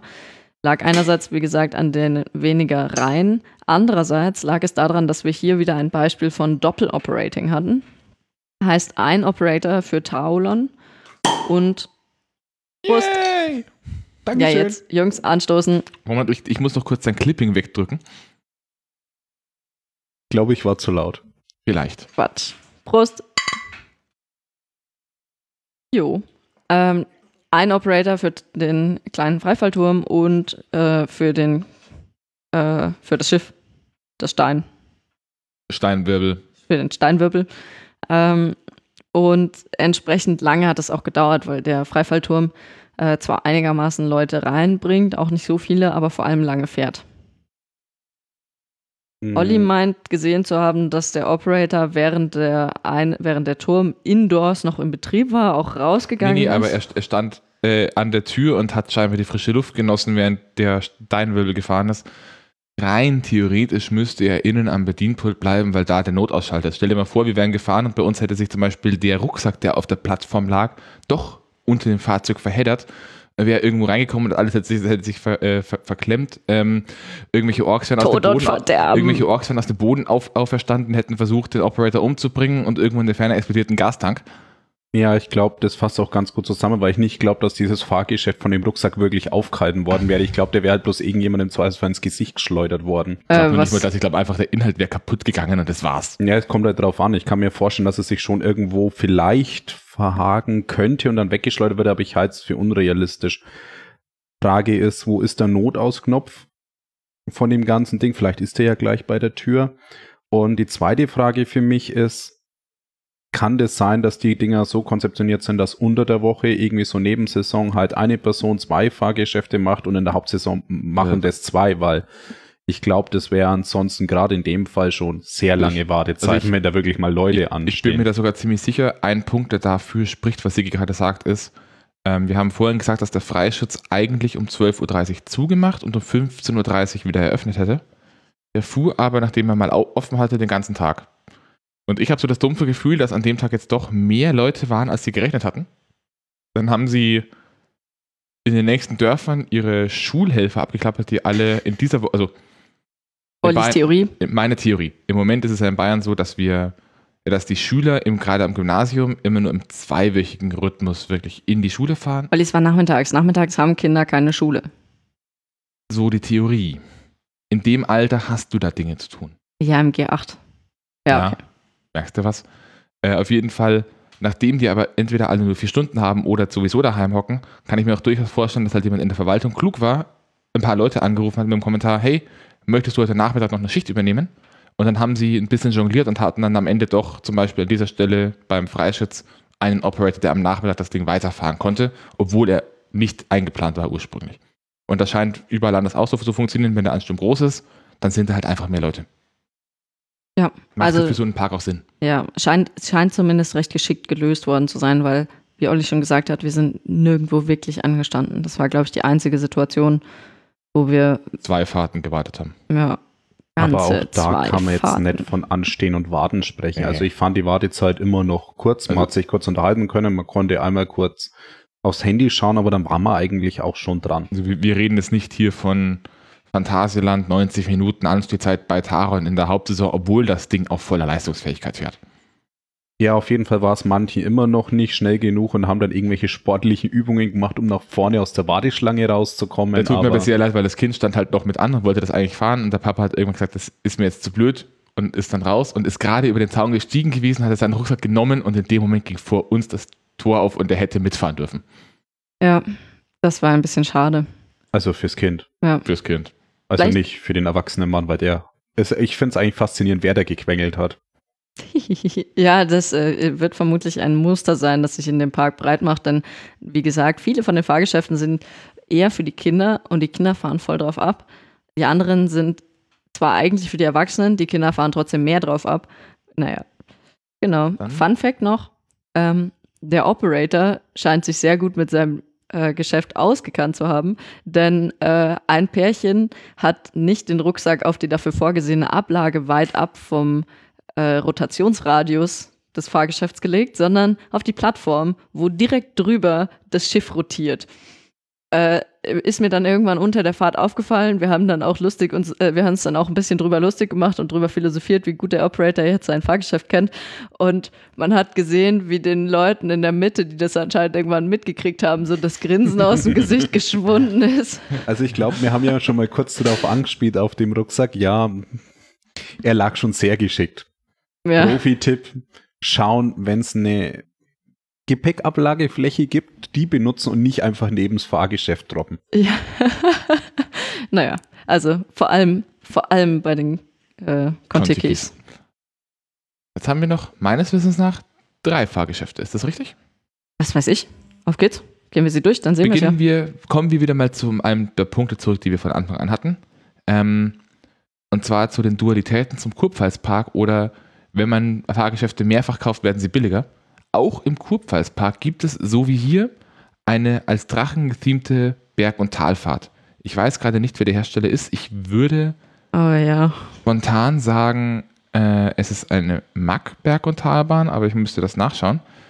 Das ist so ein, ja, ein Karussell, das sich recht flott dreht, gethemt wie so ein großer Drache, der da liegt und sich halt im Kreis schlängelt und in der Mitte liegt dann der Schwanz und dreht sich auch um sich selbst. Ja, nur, du untertreibst ein bisschen. Nur, aber hier, nur, nur, hier schön gethemt als die Höhle des Drachen, nicht wie im Kurpfalzpark, wo es halt als Karussell da stand, sondern hier dann wirklich schön mit ähm, einer schön gethemten Felswand als Hintergrund und relativ düster. Genau, also halbseitig offenes Gebäude. Und das Lustige war jetzt, ich kenne diese Dinger trotzdem ein bisschen und hocke mich halt in, meine, in eine Gondel rein und Gesina kommt, schaut mich an, wie, wollen wir nicht zusammenfahren? Und ich habe gesagt, können wir schon. Platz wird, war auf jeden Fall. Wird halt witzig und sie haut sich rein, macht den Bügel zu. Hä, was hast du? Das geht doch voll gut. Ist doch voll viel Platz. Ja. Die sagt mir, es ist eine Raupenbahn. Ich finde es immer noch voll gemein. Es hat sich dann doch am Ende als Drachen entpuppt. Ähm, ja, also nicht nur vom Theming her, sondern äh, die Bahn im Gegensatz zur Raupenbahn legt ganz schön los. Olli möchte kurz was dazu sagen. Nicht Mack, es ist eine Ziererbahn. Ah, okay. Also die Zierer, der Zierer-Drachen ähm, legt ganz schön los. Und zwar nicht wie bei der Raupenbahn, wo es halt ein bisschen schön hoch und runter geht, ähm, wo auch die Gondeln wirklich aneinander fest, also wirklich an, als Zug aneinander festgemacht sind. Da sind die Gondeln einzeln an Armen aufgehangen, wenn ich das richtig in Erinnerung habe. Ähm, und diese Aufhängung an den Armen war durchaus sinnvoll, denn das Ding fährt mit, was hast du gesagt? Äh, S- Mein 17 Stand sind 17 Umdrehungen pro Minute. Genau, ähm, bei einem Radius von bestimmt drei, vier Metern. Ja, Mehr? vier, fünf, oder? fünf, sechs? Vier, fünf, oder? oder? Ja, ich hätte jetzt so vier, fünf gesagt. Also, äh, genau, und dann kommt natürlich auch noch die Breite von der Gondel dazu. Ähm, äh, als wir dann gefahren sind, und das Ding legt natürlich los, es hat echt Spaß gemacht. Und irgendwann ist Olli mir voll auf die Pelle gerückt. Und ich, ich habe mich schon gewundert, hä, Olli, das ist ganz schön eng hier. Ey, hör mal auf, mich so zu zerquetschen. Und Ollis Antwort war nur, Backkuchen. Ja, ähm, ich, ich und meine Schwestern hatten irgendwann mal den Witz, wir sind in so ein ähnliches Gefährt auf der Kirmes gefahren, das war der berühmte Musikexpress. Ähm, und wir haben diese Kur des Schmalerwerdens danach immer als Pfannkuchendiät bezeichnet. Denn man wird halt einfach platt gedrückt, wenn man außen sitzt. Ja, äh, Tipp, setz den schwereren nach außen. Nein, nein, Olli I, schüttelt den Kopf. I oppose. Finde ich doof. naja, also äh, ich äh, habe mich vor Lachen kaum noch eingekriegt. Ähm, die ganze Fahrt lang. Ich habe dann irgendwie das Zerquetscht-Problem, Zerquetscht-werden-Problem dadurch gelöst, dass ich es geschafft habe, ihn noch so weit zur Seite zu drücken, dass ich auf der anderen Seite seinen Griff festhalten konnte. Hinter uns saß Siki, hat sich ob, der ganzen Szenerie, glaube ich, komplett einmal den Arsch abgelacht. Das, Das- trifft's ganz Das gut. Lachen ist ihm dann aber vergangen, als er bemerkt hat, dass das Karussell gerade nicht anhält, um uns aussteigen zu lassen, sondern um rückwärts zu fahren. Genau, da war ich dann aber gut vorbereitet. In dem Moment konnte ich nämlich wirklich gut greifen. Da, aber von, von, von, bei uns kam halt von hinten, also aus Fahrtrichtung vorne, nur ein Schrei. Das Ding fährt rückwärts. Das habt ihr mir nicht gesagt. Ihr habt gesagt, es ist wie die Raupe. Ja, es, man muss dazu sagen, die Raupe am Anfang, man mag sich erinnern, also ziemlich direkt, das glaube ich war tatsächlich die erste Fahrt überhaupt. Das war halt so ein schönes, gemütliches, langsames Auf und Ab. Auf und ab. Und dann, Olli wollte es mir dann verkaufen mit, nachdem ich das schaut aus wie ein Kettenkarussell. Also alles, worauf ich dann keine Lust hatte, war ein Kettenkarussell zwischendurch. Nein, nein, Sigi, du hast zwar gerade was gegessen, aber das kannst du locker fahren. Das ist überhaupt kein Problem. Das Nee, ist wie war die Raupe. völlig stressfrei, also absolut kein Problem, aber ich fand es halt sehr witzig, weil ich dann herrschte, ähm, irgendwie dank Moser haben jetzt ist es ein Drachen, die sagen, es ist eine Raupe. ja, die- und dann auch noch das es- Rückwärtsfahren hat es- mich jetzt persönlich gar nicht gestört, aber es war halt einfach sehr witzig, da die ganze Zeit rumzumosern. Es, es ist eine Raupe, die sich als Drache entpuppt hat. Ja, so habe ich das dann auch gesagt. Genau, das haben wir dann am Ende festgestellt. Sigi hat sich auch sehr über die Ansagen äh, des Operators gefreut. Die waren anscheinend bei bekannten Bahnunternehmen in Deutschland in Schulung, die hier auch Bahnhöfe teilweise betreiben. Viel Spaß bei der Fahrt. Genau, wo man sich dann, wenn man auf der falschen Seite der Halle überlegt, bitte was? Und du machst auch schon Klong und es geht los. Man überlegt sich so, war das gerade noch eine Sicherheitseinweisung? Nein, war es nicht. Also es war. Vielleicht. Nee, ich glaube, es war, Äh, dass es losfährt. Er, Nein. hat, er hat gesagt, man soll eine Bügel ranziehen. Ja, und er hat irgendwas von Festhalten gesagt. Und viel Spaß. Ach so, vom Festhalten. Also es war ja, wäre aber nicht Sicherheitsanweisung. notwendig, weil man kommt da trotzdem nicht raus, weil die haben geschaut, ob die Bügel drin sind. Hallo, Festhalten wäre in meinem Fall lebensnotwendig gewesen. Ja, in deinem Fall war hauptsächlich lebensnotwendig, Olli festzuhalten. Das hat er so nicht gesagt. du hättest aber auch mit mir fahren können. Ähm, ja, äh, das wäre ungefähr aufs selbe rausgekommen. Nein. Wäre viel schlimmer. Ich glaube nicht. Ich glaube Ich, nicht. ich unterbreche euch jetzt hier an der Stelle mal, weil ihr könnt euch jetzt noch die ganze Zeit gegenseitig vorsagen, wer von uns beiden jetzt, also wer von Sigi und mir jetzt eigentlich der Schwerere ist. Ich glaube, das ist ziemlich offensichtlich für Hörer. Lasst euch sagen, Ähm, sie sind gleich groß. Komm, kommen wir zu einem anderen Muster, das uns an diesem Tag in diesem Park und generell eigentlich Gesine und mich in so ziemlich jedem Park begleitet. Ziemlich blöde Blicke. Also wir hatten vorhin die 1, 2, 3, 4, 5, 6, 7 Situation auf dem Kampf der Adler oder Flug der Adler. Wir hatten später eine Situation, die haben wir nicht gesagt, da haben, saßen wir am Weg und haben gerade gegessen und irgendwie kommt so eine Frau und läuft und Gesine sitzt einfach da, äh, zieht neben sich, das konnte die Frau vorher nicht sehen, so einen halben Block mittelalten Gouda raus, beißt einmal genüsslich rein Und nebendran hocke ich mit einer halben Gurke und beiß dann auch vom Käse, ja. Das hat wunderschöne Blicke gegeben. Und bei der nächsten Attraktion haben wir auch hervorragende Blicke geerntet. Was war das denn, Gesina? Oh, ja. Ähm, also wir haben schon erwähnt, es gibt dort äh, Bahnfahrgeschäfte und es gibt auch welche, äh, das sind einspurige, ähm, einzügige Bahnen, äh, die halt auch immer so Nicht ein bisschen einzügig. ein, Es sind einzelne ein, Wägen. einwagig, äh, einwagige Gesch Fahrgeschäfte, ähm, dass äh, die als Reitfahrten gethemt sind, wo der Wagen einem Pferd oder Esel nachempfunden ist, wo man dann im Sattel sitzt, vor sich dann noch ein kleinerer Sitz, wo man ein kleineres Kind draufsetzen könnte. Das ist, glaube ich, der wichtige Punkt. Es ist insbesondere eigentlich so gedacht, dass man ein kleines Kind auf dieses, was weiß ich, Pferd oder was auch immer mitnimmt, vor sich sitzt und hinten sitzen dann halt die Eltern drauf und passen auf, dass das Kind nicht runterfällt. Also Denn sagen das Ding mal wackelt so, ein es bisschen. funktioniert gut, wenn man auch in einen Einkaufswagen passt. so. Jetzt Also haben so wir, hier- Größenvergleich. jetzt haben wir es hier aber mit, mit zweieinhalb ausgewachsenen Personen zu tun, Hey, ähm, die auf diesen Eseln hocken, auf dieser Strecke im Kreis fahren und irgendwann anfangen, im Takt noch mit dem Kopf mitzuwirken, also aktiv diese Wippbewegung noch zu verstärken, ja, und wir haben Mm. uns auch abgeklatscht an allen Stellen, wo unsere Arme lang genug waren. die dann irgendwann um eine Kurve fahren und da läuft gerade so eine Mutter mit ihrem Kind Nee, an. die ist auch mitgefahren. Also die ist mir tatsächlich entgegengefahren und die muss dich gerade so noch gesehen haben. Dann ist Gesina vorbeigefahren und dann ich. Und ich weiß es nicht, wie jeweils der Gesichtsausdruck war, aber bei mir war er dann so endgültig entgleist. Ja. Vor allem, Also, liebe Eltern mit Kindern. Es gibt erwachsene Menschen, die fahren gern alles, was der Park dann hergibt. Und das hat nichts damit zu tun, dass er eigentlich für Kinder gedacht ist. Auch als erwachsener Mensch kann man da Spaß haben. überhaupt als Erwachsener kann man Spaß haben. Also wenn ich mir manche Leute in diesen Freizeit in diesen Parks, also äh, ich habe schon öfters mal Leute erlebt, wo ich mir denke, es ist schön, dass du deinem Kind einen schönen Tag machst, aber wenn du bei jeder Attraktion ausschaust wie sieben Tage Regenwetter, dann wird das Kind keinen Spaß haben. Sagen wir mal so, Kinder hätten Spaß. Mit uns? Oh ja. Also Die falls, Frage ist bloß, wer am Ende mehr Spaß hat. fa- fa- falls ihr Kinder habt und ihr wollt die Kinder mal bei einem Parkbesuch an uns abtreten und uns dafür den Eintritt bezahlen, ähm, wir machen nach das gerne. Nach Corona. nach Corona? Disclaimer. Wir, wir machen das gerne. Wir übernehmen allerdings keine Garantie dafür, dass das Kind auch wieder ganz zurückkommt. wir nehmen auch Kinder für die, als Leihkinder für die Schaukelfahrten. Ja. Aber nur als Leihkinder. Wir passen danach nicht weiter drauf auf. Wenn ich jetzt den Parkplan gerade Wobei richtig man, da muss man schon Nein, noch was gut. dazu sagen zu dem Esel. Also man muss die Fahrt schon auch noch beschreiben. Das Gefährt fährt langsam an. Aus man der denkt, Station das war raus. so ein leichter Ruck, ist ganz okay. Und in dem Moment, wo man sich das dann gedacht hat, macht's und, und, sich, und, und sich, und sich gerade wieder entspannt, weil ist er jetzt vorbei da macht das Fahrzeug nochmal Tonk. und beschleunigt auf die vierfache Geschwindigkeit. Genau, also das war sehr interessant. Ja, Abgesehen- vor abgesehen allem- davon war die Fahrt ähm, aus der Station raus. Linkskurve, geradeaus, Linkskurve, eine langgezogene Rechtskurve, dass man auf die Gegenfahrt kommt, also entsprechend wieder eine Linkskurve zu allem. Ähm, soll ich weitermachen? Nein. Also Doch. ich, Da war ein Teich. Der war hübsch. Welcher? Der eine Teil hinten. Äh, ja, der mit den Seerosen. Und den Kunst, künstlichen Fröschen. Genau. und den Also es künstlichen gibt, Schnecken. es gibt einen Teich, den kann man besonders gut bewundern, wenn man sich auf dieses Fahrgeschäft begibt. Mir fällt jetzt noch eine Attraktion auf, die wir hatten. Dann war es das auch leider schon wieder. Also Dann? eine Attraktion, die Gesine und ich gemacht haben und später haben wir Sigi davon überzeugen können, dass er das auch einmal probieren muss. Mhm, schau nicht so. Ich werde gerade verrückt angeschaut. ja, es heißt eher keine Ahnung, was du meinst. Ich kann für dich mal hinscrollen. Achtung, scroll, scroll, scroll, scroll, scroll, scroll, scroll, scroll, scroll, scroll. Ach, das. Das Wasser. Das Wasser, äh, Wasser. Ja, Wässerchen. bisschen Wasser war da beteiligt.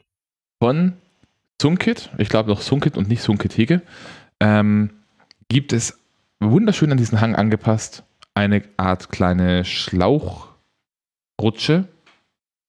Ähm, man muss die Schläuche Gott sei Dank nicht selbst tragen. Reifenrutsche nennt Re- sich das. Reifen. Äh, man muss die, die Dinger nicht selber tragen. Man kommt oben an. Man wird gar nicht nass, damit ist eigentlich der ganze spannende Teil verloren. bla bla bla. Was? Also ich wurde bis auf beim Landebecken in Rulantica bei den großen Rutschen auch nicht nass. Außer wir hatten gerade noch ungefähr 80 Kilo an Wasser im Boot. Ähm, vielleicht sollte man dazu sagen, Sigi hat die ganze Zeit versucht, sich zu weigern, mitzufahren, weil er gesagt hat, er könnte nass werden. Nein, oder weil Mein Po könnte nass das, werden. das, das ist was mit Reifen, da falle ich immer raus. Äh, Disclaimer, es ist ziemlich unmöglich, in diesen Reifen rauszufallen, insbesondere ab einer gewissen Größe, weil man dann, so wie ich, einfach mit dem Po in diesen Reifen rutscht und mit dem Po drin stecken bleibt. Gesine hat aber gecheatet beim Start. Lalala. Also man kann, ähm, also das Ganze sieht so aus, äh, das Layout ist extrem einfach. Das Es geht eine, den Berg runter. es ist eine schnurgerade Rutsche, die den Berg eben äh, schräg runtergeht, auch nicht mit einer allzu starken Steigung. Äh, die, die, das Rutschen wird befähigt dadurch, dass die Bahn glatt ist und äh, durch fließendes Wasser befeuchtet wird. Und man selber sitzt in ähm, Hartgummireifen, mh, Die einen Boden besitzen. die einen Boden besitzen. Also man kann mit dem Hintern drin stecken bleiben und wird dabei auch nicht nass. Und äh, genau, man sitzt dann oben erstmal waagerecht auf einem Laufband. Das Laufband befördert einen dann auf ein Ich ähm, frage mich, warum an der Stelle eine Ampel war. Ja, Weil- Weil du eh neigeschubst wirst. Es, es wirkt für mich so, als könnte man das Teil auch umbauen, dass es ohne Operator funktioniert. genau. In dem Fall hatten wir einen Operator, der immer schön gewartet hat, bis ähm, die zwei Bahnen mit Leuten beladen waren. Denn man kann, äh, man kann das Ding quasi ähm, als Wettrennen fahren, allerdings sieht man nicht, wann der andere ankommt. Damit ist das ein bisschen hinfällig, weil man am Ende eh mal noch diskutieren kann. Kommt drauf an, wie weit man fährt. Das hat nichts damit zu tun, wann du ankommst. Man kann auch einen Wettkampf draus machen, wer weiter fährt.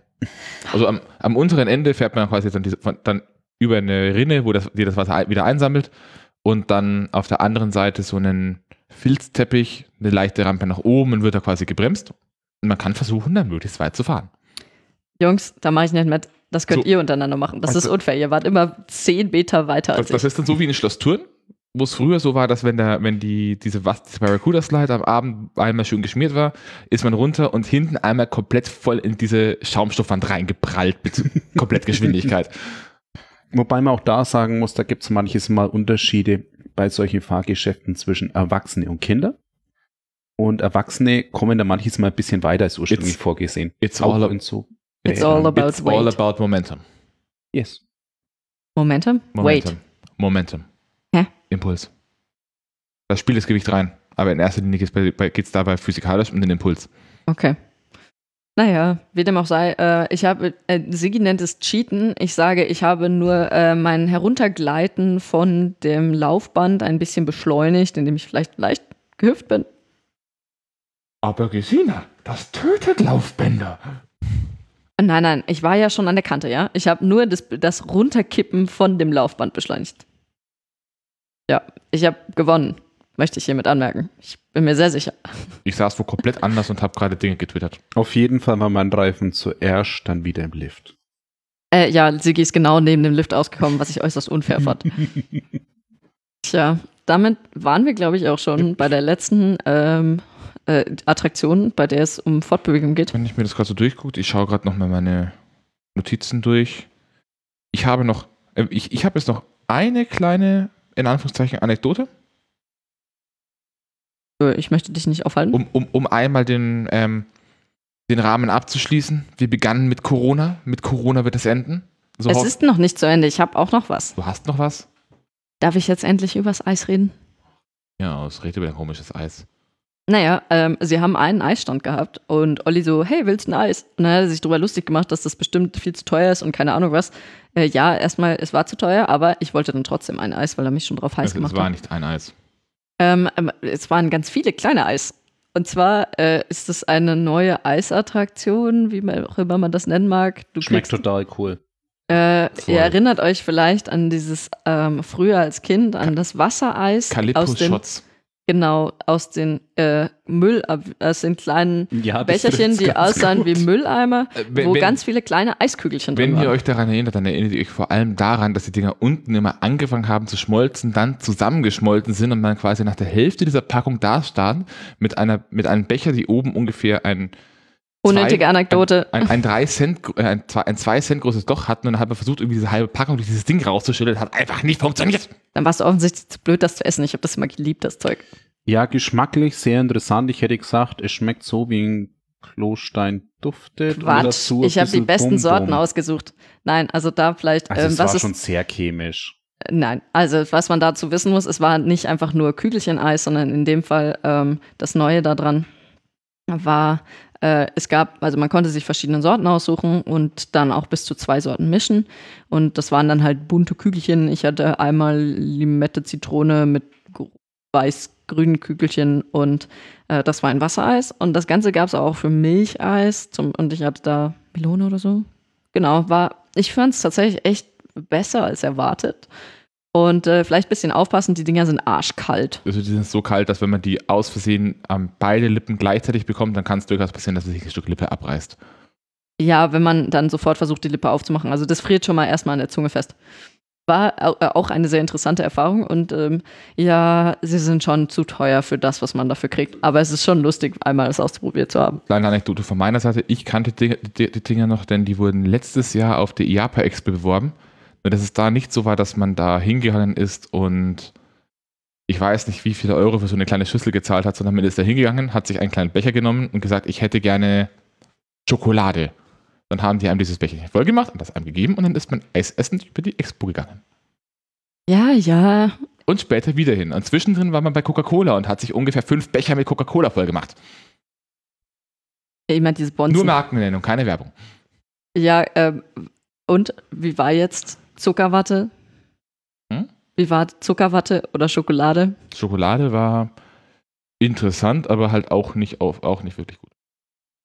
Ja, Olli war von den Kügelchen nicht so überzeugt. Ich war voll in, ich habe im Nostalgiehimmel geschwebt und fand das total mega super. Ich, mein, ich muss auch da wieder dazu sagen, als Kind wäre ich total drauf abgegangen. Ja.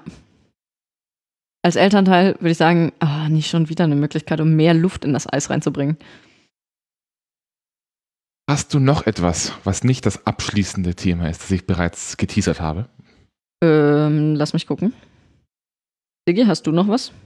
Ich würde jetzt mal dezenter meine Hände riechen. Ja, das ist mein abschließendes Thema. Habe ich mir schon fast gedacht. Gesina, und du so? Hast du noch was? Ähm, äh, nee, Also, ich wäre dann auch. Äh, Bevor, bevor wir zum Fazit des Parkbesuchs kommen, ähm, zum Abschluss noch eine kleine Anekdote, die eben, wie gesagt, schön das Thema ab, äh, abrundet, denn wir haben begonnen mit einem Corona-Disclaimer und enden jetzt mit einer Corona-Anekdote. Ähm, als eine Maßnahme fand man überall in diesem Park selbstverständlich auch Desinfektionsmittelspender. Und wir sind das erste Mal irgendwann zu so einem Spender hin und haben uns halt nicht auf den Klos, äh, sondern im immer nur außerhalb überall. der Klos, witzigerweise. Wir, wir sind dann immer natürlich hin und haben uns, ja, im Klo kann man die Hände waschen Ja, das stimmt. und haben uns die Hände nass gemacht und haben es so. Riecht aber irgendwie, also es, es riecht schon nach Desinfektionsmittel und es könnte das, das, dieses Standard WHO, also mit ein bisschen Wasserstoffperoxid, Mm. stand drauf, nach WHO-Rezept. Und, ja, es stand drauf, aber vom Geruch her, also gut, ich halt war Vom- jetzt nicht vom- als Erster am Spender und das erste Mal, wo ich dann so eine Duftwege bekommen habe, habe ich mir schon gedacht, hm, also mich erinnert es irgendwo zwischen Obstler und vielleicht so halb vergammelter Apfel. Nicht negativ gemeint, also das ist jetzt einfach so, dass nicht genug Händedesinfektionsmittel am Markt war und halt verschiedene klassische Alkoholgetränke zu Händedesinfektionsmittel verarbeitet wurde, aber das war schon Das ist- vom es- Duft her sehr es, spezifisch. es war ziemlich eindeutig Obstler. Wir haben es dann später nochmal kreuzverifiziert. Es war wirklich lustig, weil wir dann drüber philosophiert haben, was das jetzt sein könnte. Und äh, ich finde, das rundet auch den Bayernpark ganz gut ab, denn äh, lokale bayerische Brennereien wurden vermutlich hier zu Rate gezogen und der Duft roch auch sehr nach ähm, bayerischem Obstler. Also alles in allem äh, gekonnt ins Theming eingebaut. So kann man es auch sehen, ja. Hm, Man hätte dann aber irgendwie so eine andere Flasche wählen müssen. Quatsch. Dann kommen wir, mindestens aus meiner Sicht, zum Fazit. Ja, mein Fazit ist, ja, Sigi kann schon nochmal mitkommen, finde ich. Ja, wir, wir, wir nehmen dich nochmal mit. Ja, Aber nur wenn du fährst. Dankeschön. Ja, das. Also nä Du nächstes meinst Achterbahn fahren oder? Nee, Auto war, glaube ich, hier gemeint. Aber wir freuen uns natürlich auch, wenn du mit uns auf die Achterbahn gehst. Also als nächster Schritt dann im Herbst Hansapark. Der hat jetzt heute wieder aufgemacht. Ja. Dann so das Fazit zum Bayernpark. Sigi, was bei dir so? Wie waren deine Achterbahnen, dein, dein Bayernpark-Erlebnis? Hm, Ich weiß nicht, ob ich das ein bisschen aufsplitten will. Darfst du? Von den Fahrgeschäften, also so vom Eingang und Sieming und so weiter, ist manches schon durchgekommen. Ähm, fand ich insgesamt ganz gut und schnuckelig gemacht. Ist auch ganz gut in der näheren Umgebung eingebunden. Also wie schon gesagt, der Eingang fällt jetzt nicht so massiv auf im ersten Moment. Fahrgeschäfte, es gibt ein paar große, die sind auch echt cool. Es gibt ein paar kleine und ich habe jetzt so den Eindruck, dass manche schon sehr gleich sind.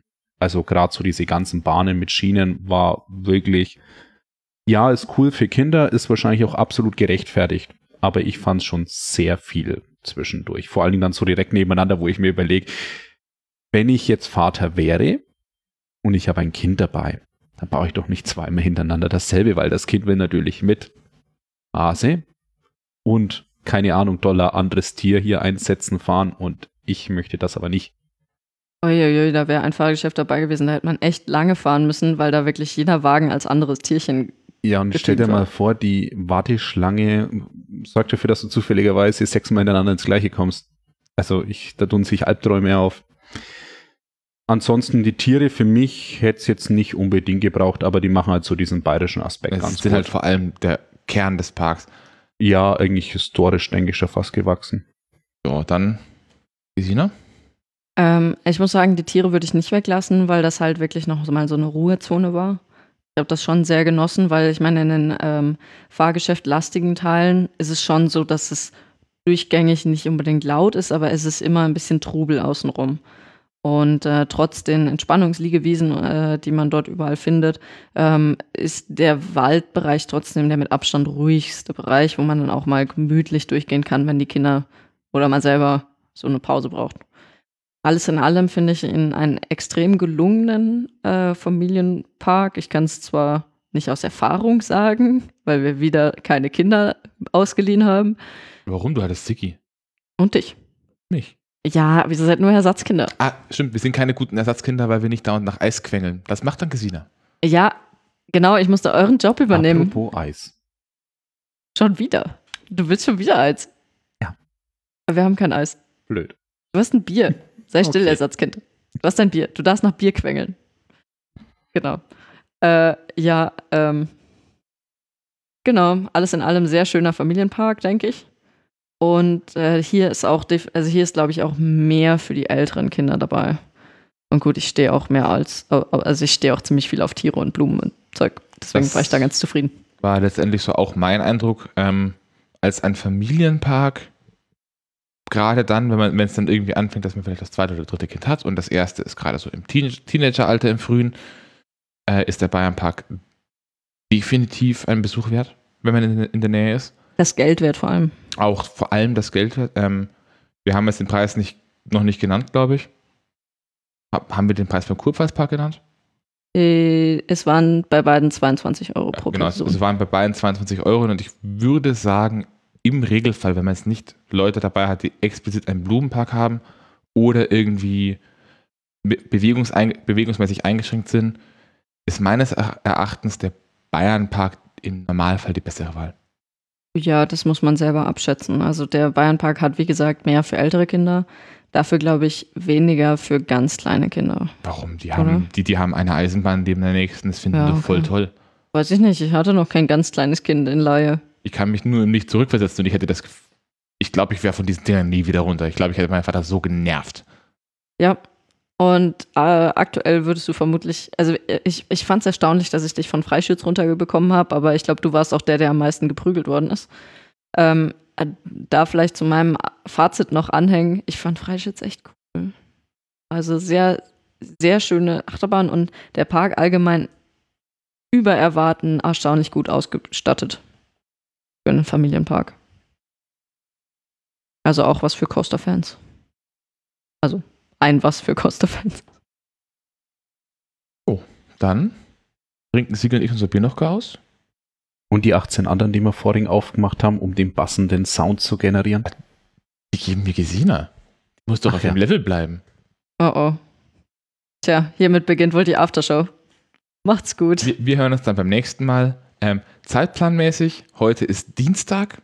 Am Freitag sind wir in Trips Drill. Das heißt, das wird dann vermutlich die nächste On-Tour-Folge irgendwann im Oktober, die wir veröffentlichen. Ja. Ich weiß es noch nicht genau. Olli muss halt irgendwas mit seinem Urlaub machen. Bis dahin, ähm, ich bedanke mich nochmal bei Gesina, selbstverständlich, die bei meinen Reisen immer tatkräftig an an meiner Seite steht und insbesondere mich mehrere Tage am Stück relativ problemlos aushält. Und ich bedanke mich auch nochmal bei Sigi dafür, dass er uns heute so schön chauffiert hat und dass er uns seine wertvolle Zeit gewidmet hat. Auch Gerne, herzlichen gerne. Dank von meiner Seite. Gerne, gerne. Und an euch Hörer, wir hören uns beim nächsten Mal, wenn es wieder heißt, hier ist Coastercast mit einer On-Tour-Folge. Servus.